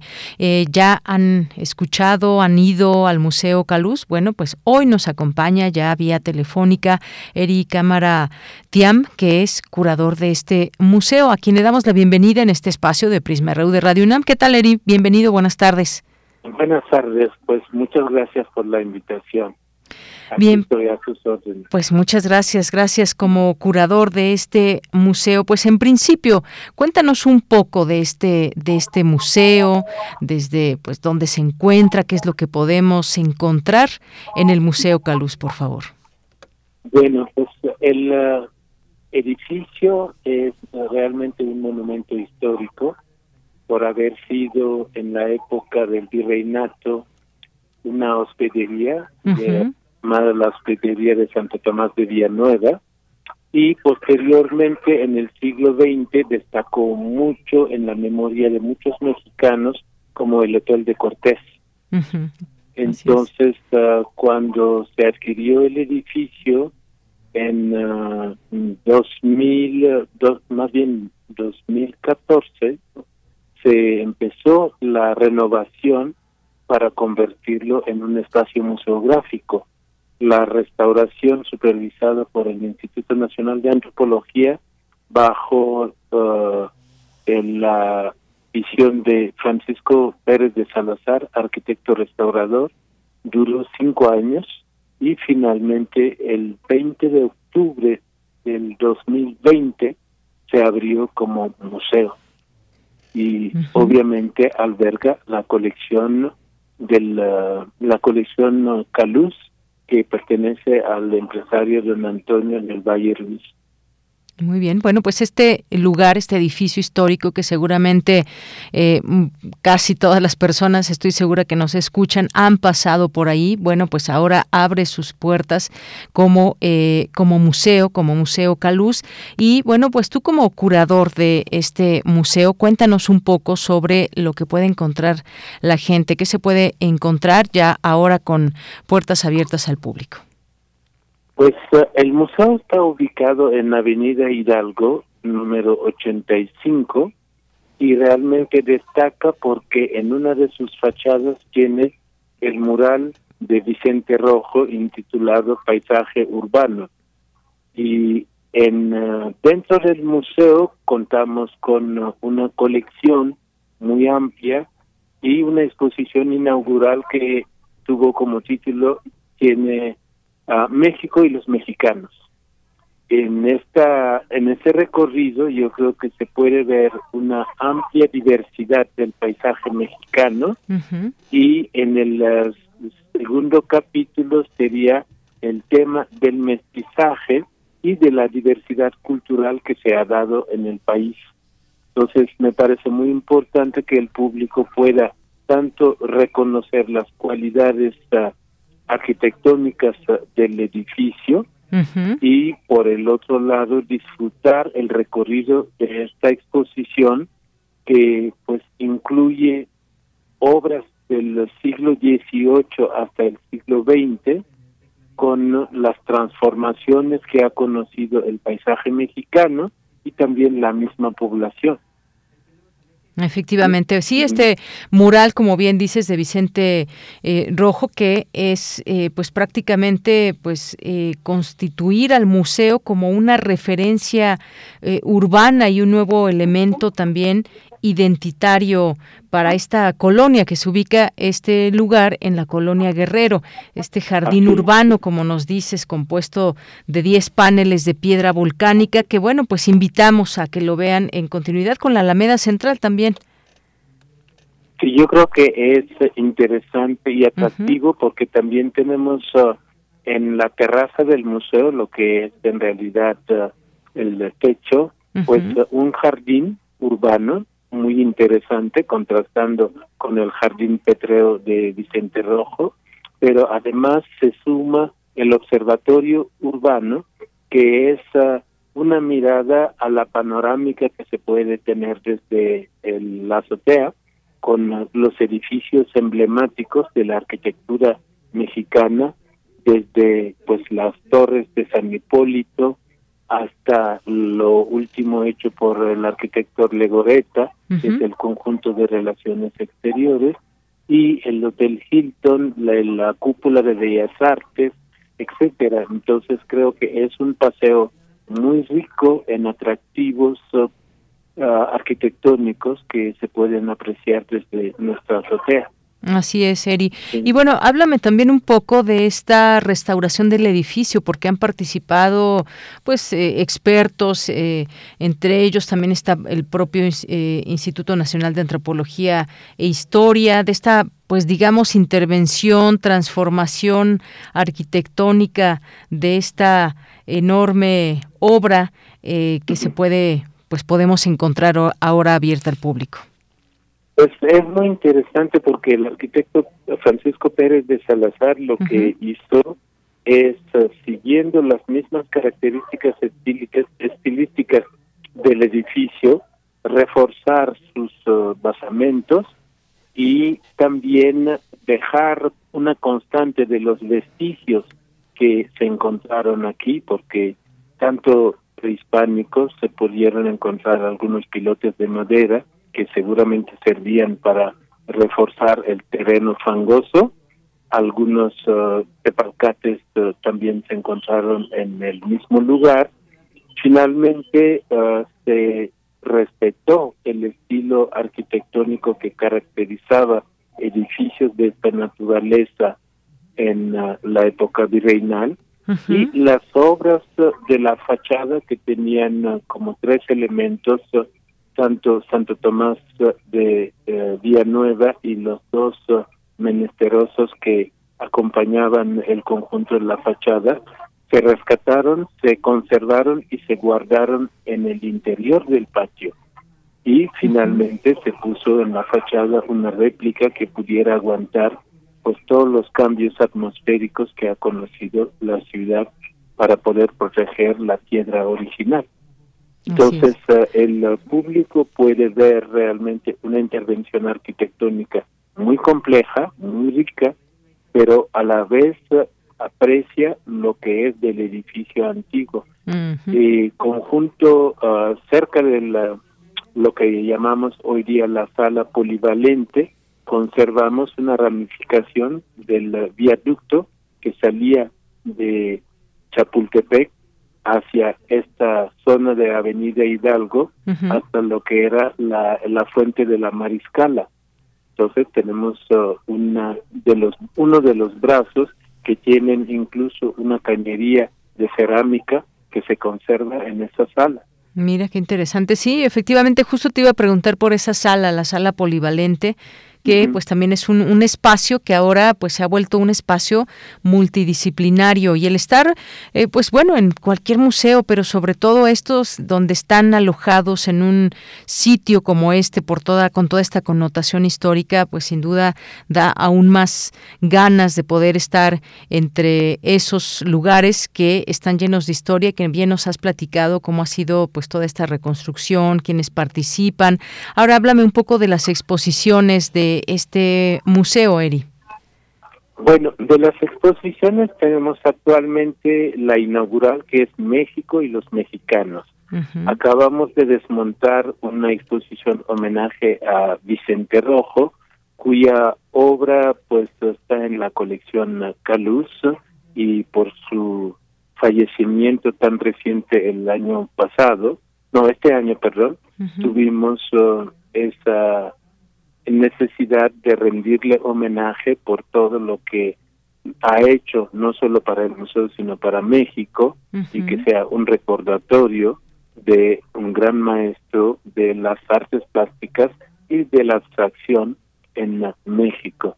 Ahorita mm, estamos preparando una exposición que se referirá posteriormente al exilio español, que también tenemos una gran colección de esos artistas que llegaron después de la guerra civil y también estamos preparando un cambio de la exposición inaugural por uh, alguna curaduría que próximamente anunciaremos.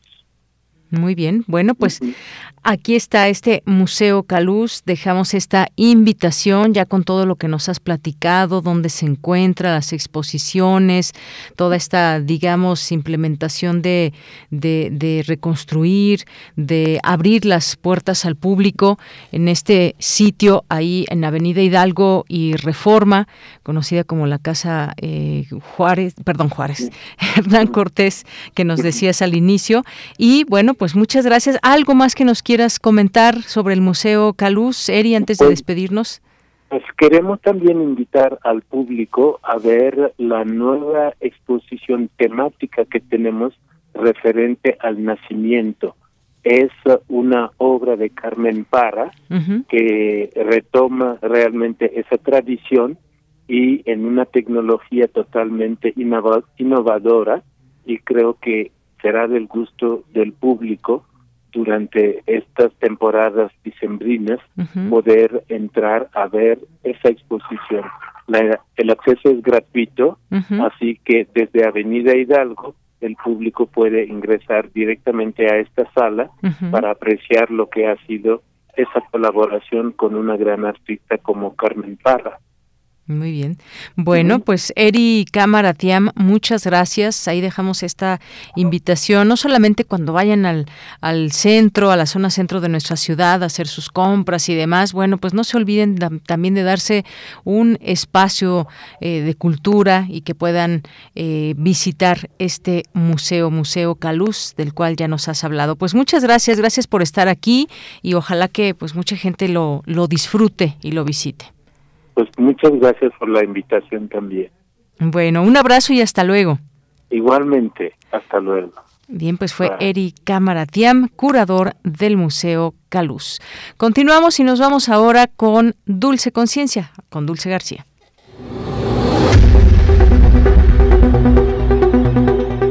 Dulce Conciencia. Ciencia.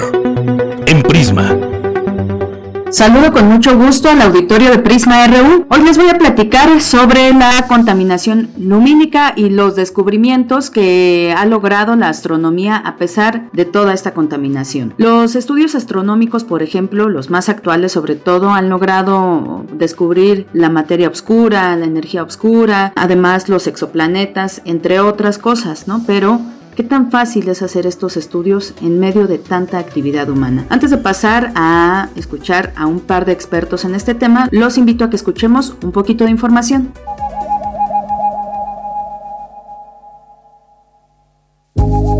Las primeras observaciones astronómicas sirvieron a las necesidades de los agricultores para elaborar calendarios que les permitieran saber cuándo sembrar y cuándo recoger la cosecha. También sirvieron para señalar las fechas del culto a los dioses y de las fiestas religiosas. Se hicieron, gracias a la astronomía, calendarios para los asuntos civiles, que sirvieron también para hacer un registro sistemático de los fenómenos astronómicos, para determinar los ciclos de los planetas, de la luna y del sol, así como para predecir los eclipses. Desde que en el siglo IV antes de nuestra era los griegos establecieran que la Tierra era esférica, se continuó con la búsqueda de métodos para analizar el universo, hasta que se construyeron los potentes telescopios con los que los astrónomos cuentan en la actualidad, para conocer mejor la estructura de este. Hoy se sabe que todos los cuerpos celestes son mutables, que el universo está en expansión. Se sabe que la gran explosión ocurrió hace 13.800 millones de años. ¿Qué otras cosas podemos saber de nosotros como universo gracias a la astronomía?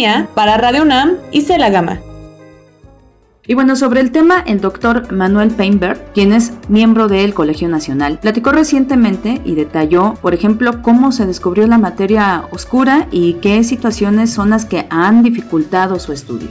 De las observaciones de las supernovas de tipo 1A, Perlemutter, Schmidt y Ries en 1995 encontraron que el universo está en expansión acelerada. Al estar el universo en expansión acelerada se concluye que hay una energía adicional cuyo origen desconocemos todavía y a la que se le ha denominado energía oscura, que representa el 68% de la masa del universo.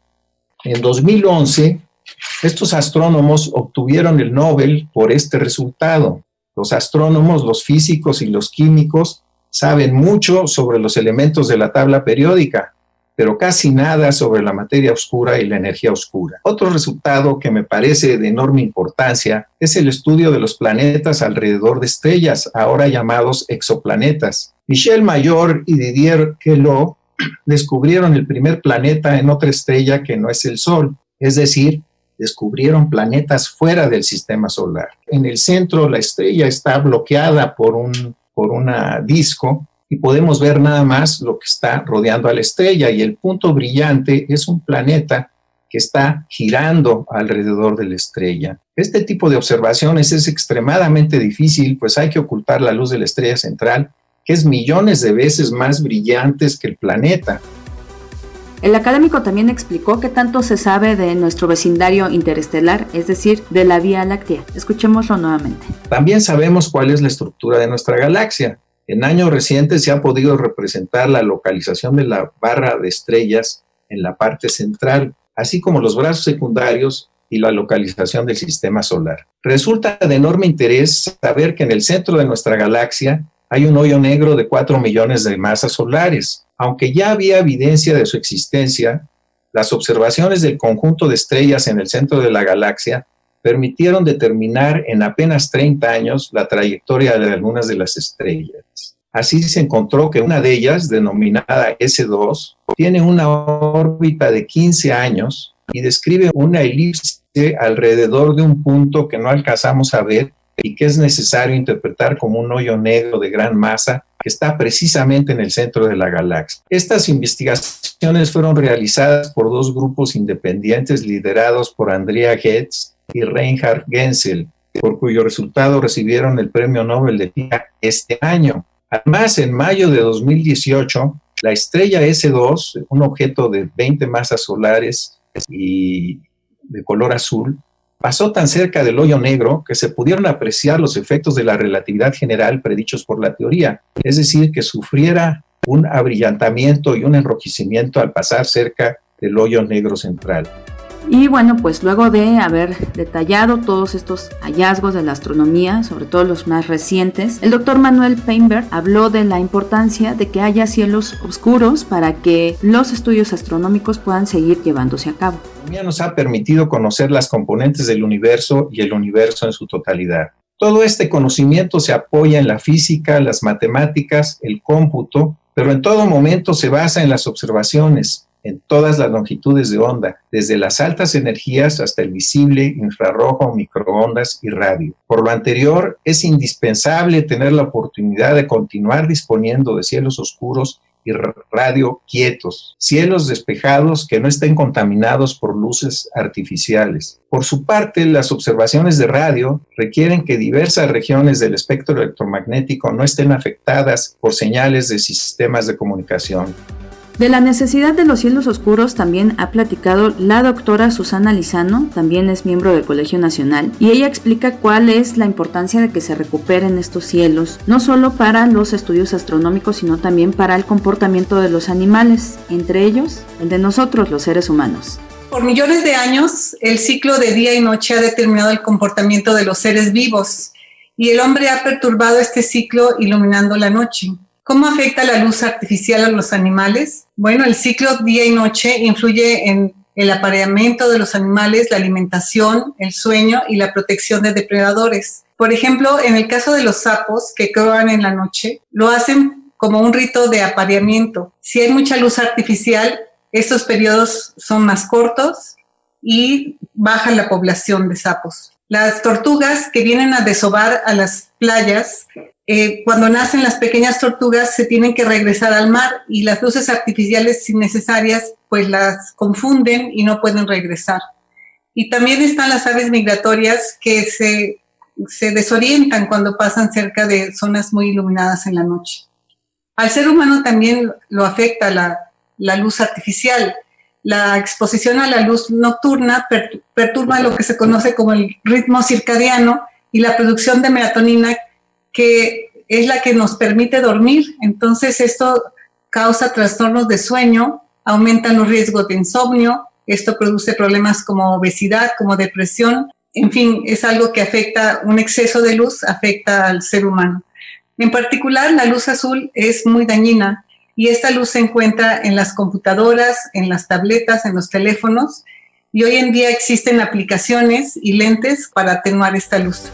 Pero además de que se han perdido los cielos oscuros, la doctora Susana Lizano explica que se desperdicia el 30% de la luz exterior lo cual cuesta dinero a las ciudades, a los gobiernos y también el, producir esta electricidad eh, produce emisión de carbono a la atmósfera de forma innecesaria. Entonces, ¿cuáles son las soluciones en contra de esta contaminación de la luz artificial? Por una parte, todo lo podemos hacer, hay que apagar las luces innecesarias. Por otro lado, las lámparas se deben blindar para dirigir su luz hacia la zona que se quiere iluminar e impedir que se salga eh, hacia todo el cielo. Otro problema es que los, los, focos que menos contaminan son los de luz cálida, que son luces con temperaturas menores que 3000 grados Kelvin. Y el problema es que las luces más potentes pues son luces más calientes y azules y esto no es bueno para la contaminación lumínica. De hecho, eh, la asociación IDA otorga a los productores de lámparas un sello de certificación para luces exteriores amigables con los cielos oscuros que reducen el brillo y enfocan la luz. Y bueno, pues esas son algunas de las recomendaciones para recuperar los cielos oscuros, que inclusive podrían cambiar nuestra percepción de la vida. Pues vamos a acordarnos, por ejemplo, que han sido inspiración de artistas y de escritores, ¿no? Pues hace poco más de 100 años la, mayor parte de las personas podía apreciar todavía estos cielos oscuros. Ojalá que hoy podamos recuperar un poco de esto. Yo me despido, agradezco mucho su atención y los dejo ya nada más con una frasecita. Muy buenas tardes. Tienes una cita con un científico. Para cada acción hay siempre una reacción opuesta equivalente. Isaac Newton.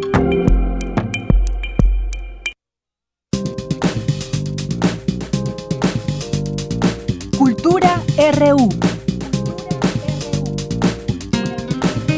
Nos vamos a la sección de cultura con Tamara Quirós. Elena, ¿conoces las islas de Siancán? No.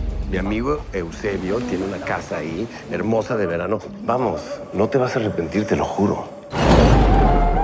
Un gusto saludarles, gracias por seguir en sintonía de Prisma RU. Antes de finalizar, tenemos información teatral y cinematográfica. Mañana llega a las salas de cine Amalgama de Carlos Cuarón, una cinta que aborda el dolor desde el humor para, entre otros temas, mostrar los conflictos internos. Sobre este trabajo conversamos con el cineasta Carlos Cuarón. Llega a las salas Amalgama y me gustaría que nos platicaras los temas que abordas en este filme. Eh, pues el tema principal es el dolor, y alrededor del dolor van saliendo otros temas como pues las relaciones humanas, la envidia, los celos, la amistad, la homosexualidad, eh, nuestra dependencia tecnológica, también la cuestión de que la tecnología nos aísla y nos conecta, y varios otros temas, es, es una amalgama temática. Carlos, hay uno de los temas que me gustaría que, que ahondáramos más y que profundizáramos, el de las masculinidades. ¿Cómo tocar este tema a través de este filme?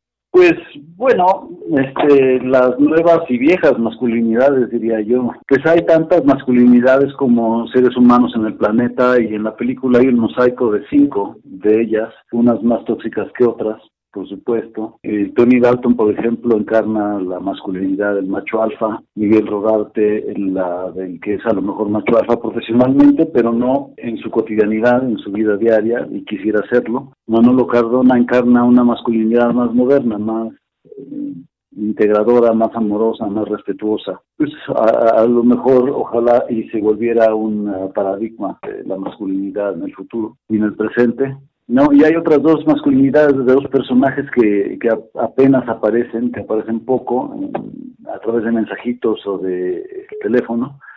Y, ellos, pues yo creo que encarnan una masculinidad que va pasos más allá del, del macho alfa, ¿no? Allá el, los ultra macho alfa. Por También me gustaría que nos platicaras un poco del proceso de rodaje. Eh, obviamente se lleva un gran tiempo. ¿Cómo fue eh, la selección de este reparto? Que además son actores muy talentosos, muy diferentes también. ¿Cómo fue eh, el trabajo con ellos para la cinta? Pues bueno, pues el proceso, como todas las filmaciones, suele ser largo. Esta no fue la excepción. Pues desde encontrar las locaciones perfectas, tanto en el Caribe mexicano como en el dominicano, pues es una coproducción con República Dominicana, por un lado, y por el otro lado, pues también la cuestión de encontrar a los actores después de, de un pues un proceso largo y riguroso de casting, casteando a casi toda la generación de que representan los actores, ¿no? Y cuando los vi a los cuatro sabía que eran ellos, ¿no?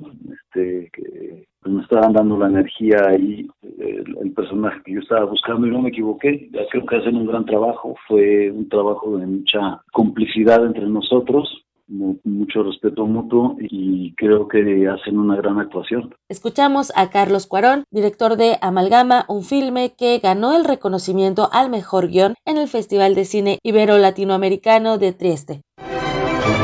¿Creen que es buena idea meterse a esta casa en Nochebuena? Ay, pues si nos invitaron, sí. Si no, y llega la policía, pues entonces yo no las conozco, ¿eh? ¿Quién eres tú? Pasamos a otra información. Luego de casi dos años de ausencia debido a la pandemia y de haber saltado a las plataformas digitales, la puesta en escena Las Mamás Presentan Una Noche en Navidad regresa con una corta temporada durante este mes de diciembre al Teatro Shola Julio Prieto. Sobre esta propuesta conversamos con el actor Marcos Rados. Ya se acerca la Navidad y justamente van a hablar de este tema y me gustaría que nuestro auditorio se acercara al trabajo que están realizando. Nos platicarías de qué va esta temporada? Sí, pues eh, justo es, ya se está volviendo una tradición navideña. Bueno, se estaba volviendo una tradición navideña. Íbamos para nuestro tercer año consecutivo ahí en el Chola con esta obra de Una Noche Navidad y entonces atravesó la pandemia y estuvimos en pausa estos dos años y ahora por fin ya regresamos al Chola con esta obra remasterizada y renovada que va de tres mamás muy divertidas que son Janet, Malena y Rebeca y tienen que meterse a la casa de Eunice Cruz, que es una enorme mansión al final de la avenida Dickens, porque una de ellas perdió un collar que había empeñado. Entonces se meten a la casa para tratar de recuperarlo y ya que están ahí los descubre Eunice y para que no llame la policía le dicen que son los fantasmas de la Navidad. Y pues de ahí ya se desata una serie de enredos muy divertidos, tiene ahí varias sorpresas y es para que pasen un rato increíble en familia, con amigos, eh, ahí en el Shola esta Navidad. Excelente. Oye, platícanos con quién compartes esta puesta en escena y además también los tintes de comedia, de cabaret, de inclusión con el público también. Sí, pues el elenco somos Raúl Jiménez, que hace a Malena, eh, Pablo Cue, que hace a Rebeca, Jimena Fernanda, que hace a Eunice Cruz, y yo que hago a Janet. Y pues es un equipo increíble que hemos formado, dirigidos por Eduardo Soto. Es muy padre porque mm, a pesar de que somos hombres eh, interpretando personajes femeninos, la gente se ha conectado muchísimo con nosotros. Se identifican mucho con estos personajes, se ven muy reflejadas la, la, las mamás en general, mamás jóvenes, mamás un poco ya más grandes. Entonces sí, realmente se ha vuelto una, una comunidad entre nosotros y las mamanautas que nos siguen, así les llamamos. Y pues es muy divertido eso y crear esta comunidad con ellos. Y como nuestra regla básica es que es humor blanco, para que nos pueda ver un público mucho más amplio, pues sí nos ha permitido hacerlo así. Entonces nos siguen de todas edades, eh, familias completas, amigos, novios, lo que sea, todos, todos nos ven y realmente pues es un, es un proyecto pues muy familiar. Claro, oye, platícanos este término mamanautas, porque bueno, además tienen, vaya, este proyecto ha crecido, ¿no? Y ha ampliado sus posibilidades también a la digitalidad, tienen un canal de YouTube, entonces platícanos de este término mamanautas para que también la gente los vaya conociendo, además del teatro, en otras plataformas. Sí, pues justo es un término que salió a partir de la, de la pandemia y este, este salto que hicimos a lo digital. Entonces, como no pudimos tener teatro, decidimos incursionar al mundo eh, del Internet y abrimos este canal de YouTube de las mamás presentan, donde cada semana desde marzo del 2020 subimos un capítulo nuevo donde las mamás están hablando sobre cualquier tema que te imagines, ¿no? Entonces es como un poco como este tipo de programas donde pues nada más hablan y hablan y hablan. Y de ahí vino este término de mamanautas, ¿no? Un poco como de los radionautas o los internautas. Eh, como aquí somos, pues según ellas es un espacio para las mamás y de mamás por mamás, entonces eh, todas son mamanautas. No importa si tengan hijos o no todavía, todas son mamanautas. Entonces pues es un término que salió de eso, igual que madrísimo, porque pues normalmente usamos padrísimo, ¿no? Para referirse algo que está, que está cool, que está padre. Pero las mamás en esta cosa de empoderamiento femenino, pues decidieron que hay que usar madrísimo, entonces ya también es una de las partes, otra palabra de este lenguaje que se está creando en común entre nosotros y, y el público. Y pues ahora regresamos, es muy interesante porque por lo menos yo nunca había experimentado esto, ¿no? De que de teatro salte a lo digital como que a veces pasaba al revés, ¿no? Como que ves un personaje que te gusta mucho en la, en la televisión y luego a, a, ese personaje lo puedes ver en el palenque, pero no había visto que sucediera al revés. Y nosotros hicimos esto y pues afortunadamente ha funcionado y entonces ahora regresamos al origen que es el teatro. Entonces estamos con mucha expectativa de ver qué va a pasar, ¿no? O sea, de si sí va a crecer el, el, la audiencia que nos va a ver en el teatro, si todos los que nos siguen de manera digital eh, se van a manifestar eh, de manera presencial, eh, no sabemos, pero estamos muy emocionados de ver qué va a pasar. Qué emocionante, muy bien. Oye Marcos, ¿hasta cuándo van a estar? Y los horarios para que la gente que nos escucha tenga lista la agenda y pueda verlos y disfrutar y reír y también identificarse. Digo, yo no soy mamá, pero tengo mamá, entonces tengo también como, como este vínculo, ¿no? Exacto, sí invariablemente te vas a, aunque no seas mamá, te vas a identificar con las personalidades o vas a decir, ay, yo conozco a esas mujeres o ay, yo las he visto en Costco, ¿no? Claro. Entonces, vengan a divertirse con nosotros, son seis únicas funciones, es una temporada cortísima, muy especial. Acompáñenos en este regreso por fin al teatro, vamos a estar en el Teatro Shola los días 8, 13, 14, 20 y 22 y los boletos ya están disponibles. Entonces los esperamos con brazos abiertos y con todas las medidas sanitarias que tienen ahí en el Teatro Xola, pues para pasarla increíble en esta noche de Navidad. Para pasarla madrísimo, como dicen Exacto. ustedes. Exacto. Muy bien, Marcos Radosh, siempre es un gusto saludarte. Muchísimas gracias por estos minutos eh, No, para hablarnos de las mamás presentan Noche en Navidad. Pues vámonos preparando para estas fiestas de Sembrina. Exacto, muchísimas gracias y los esperamos a todos por allá.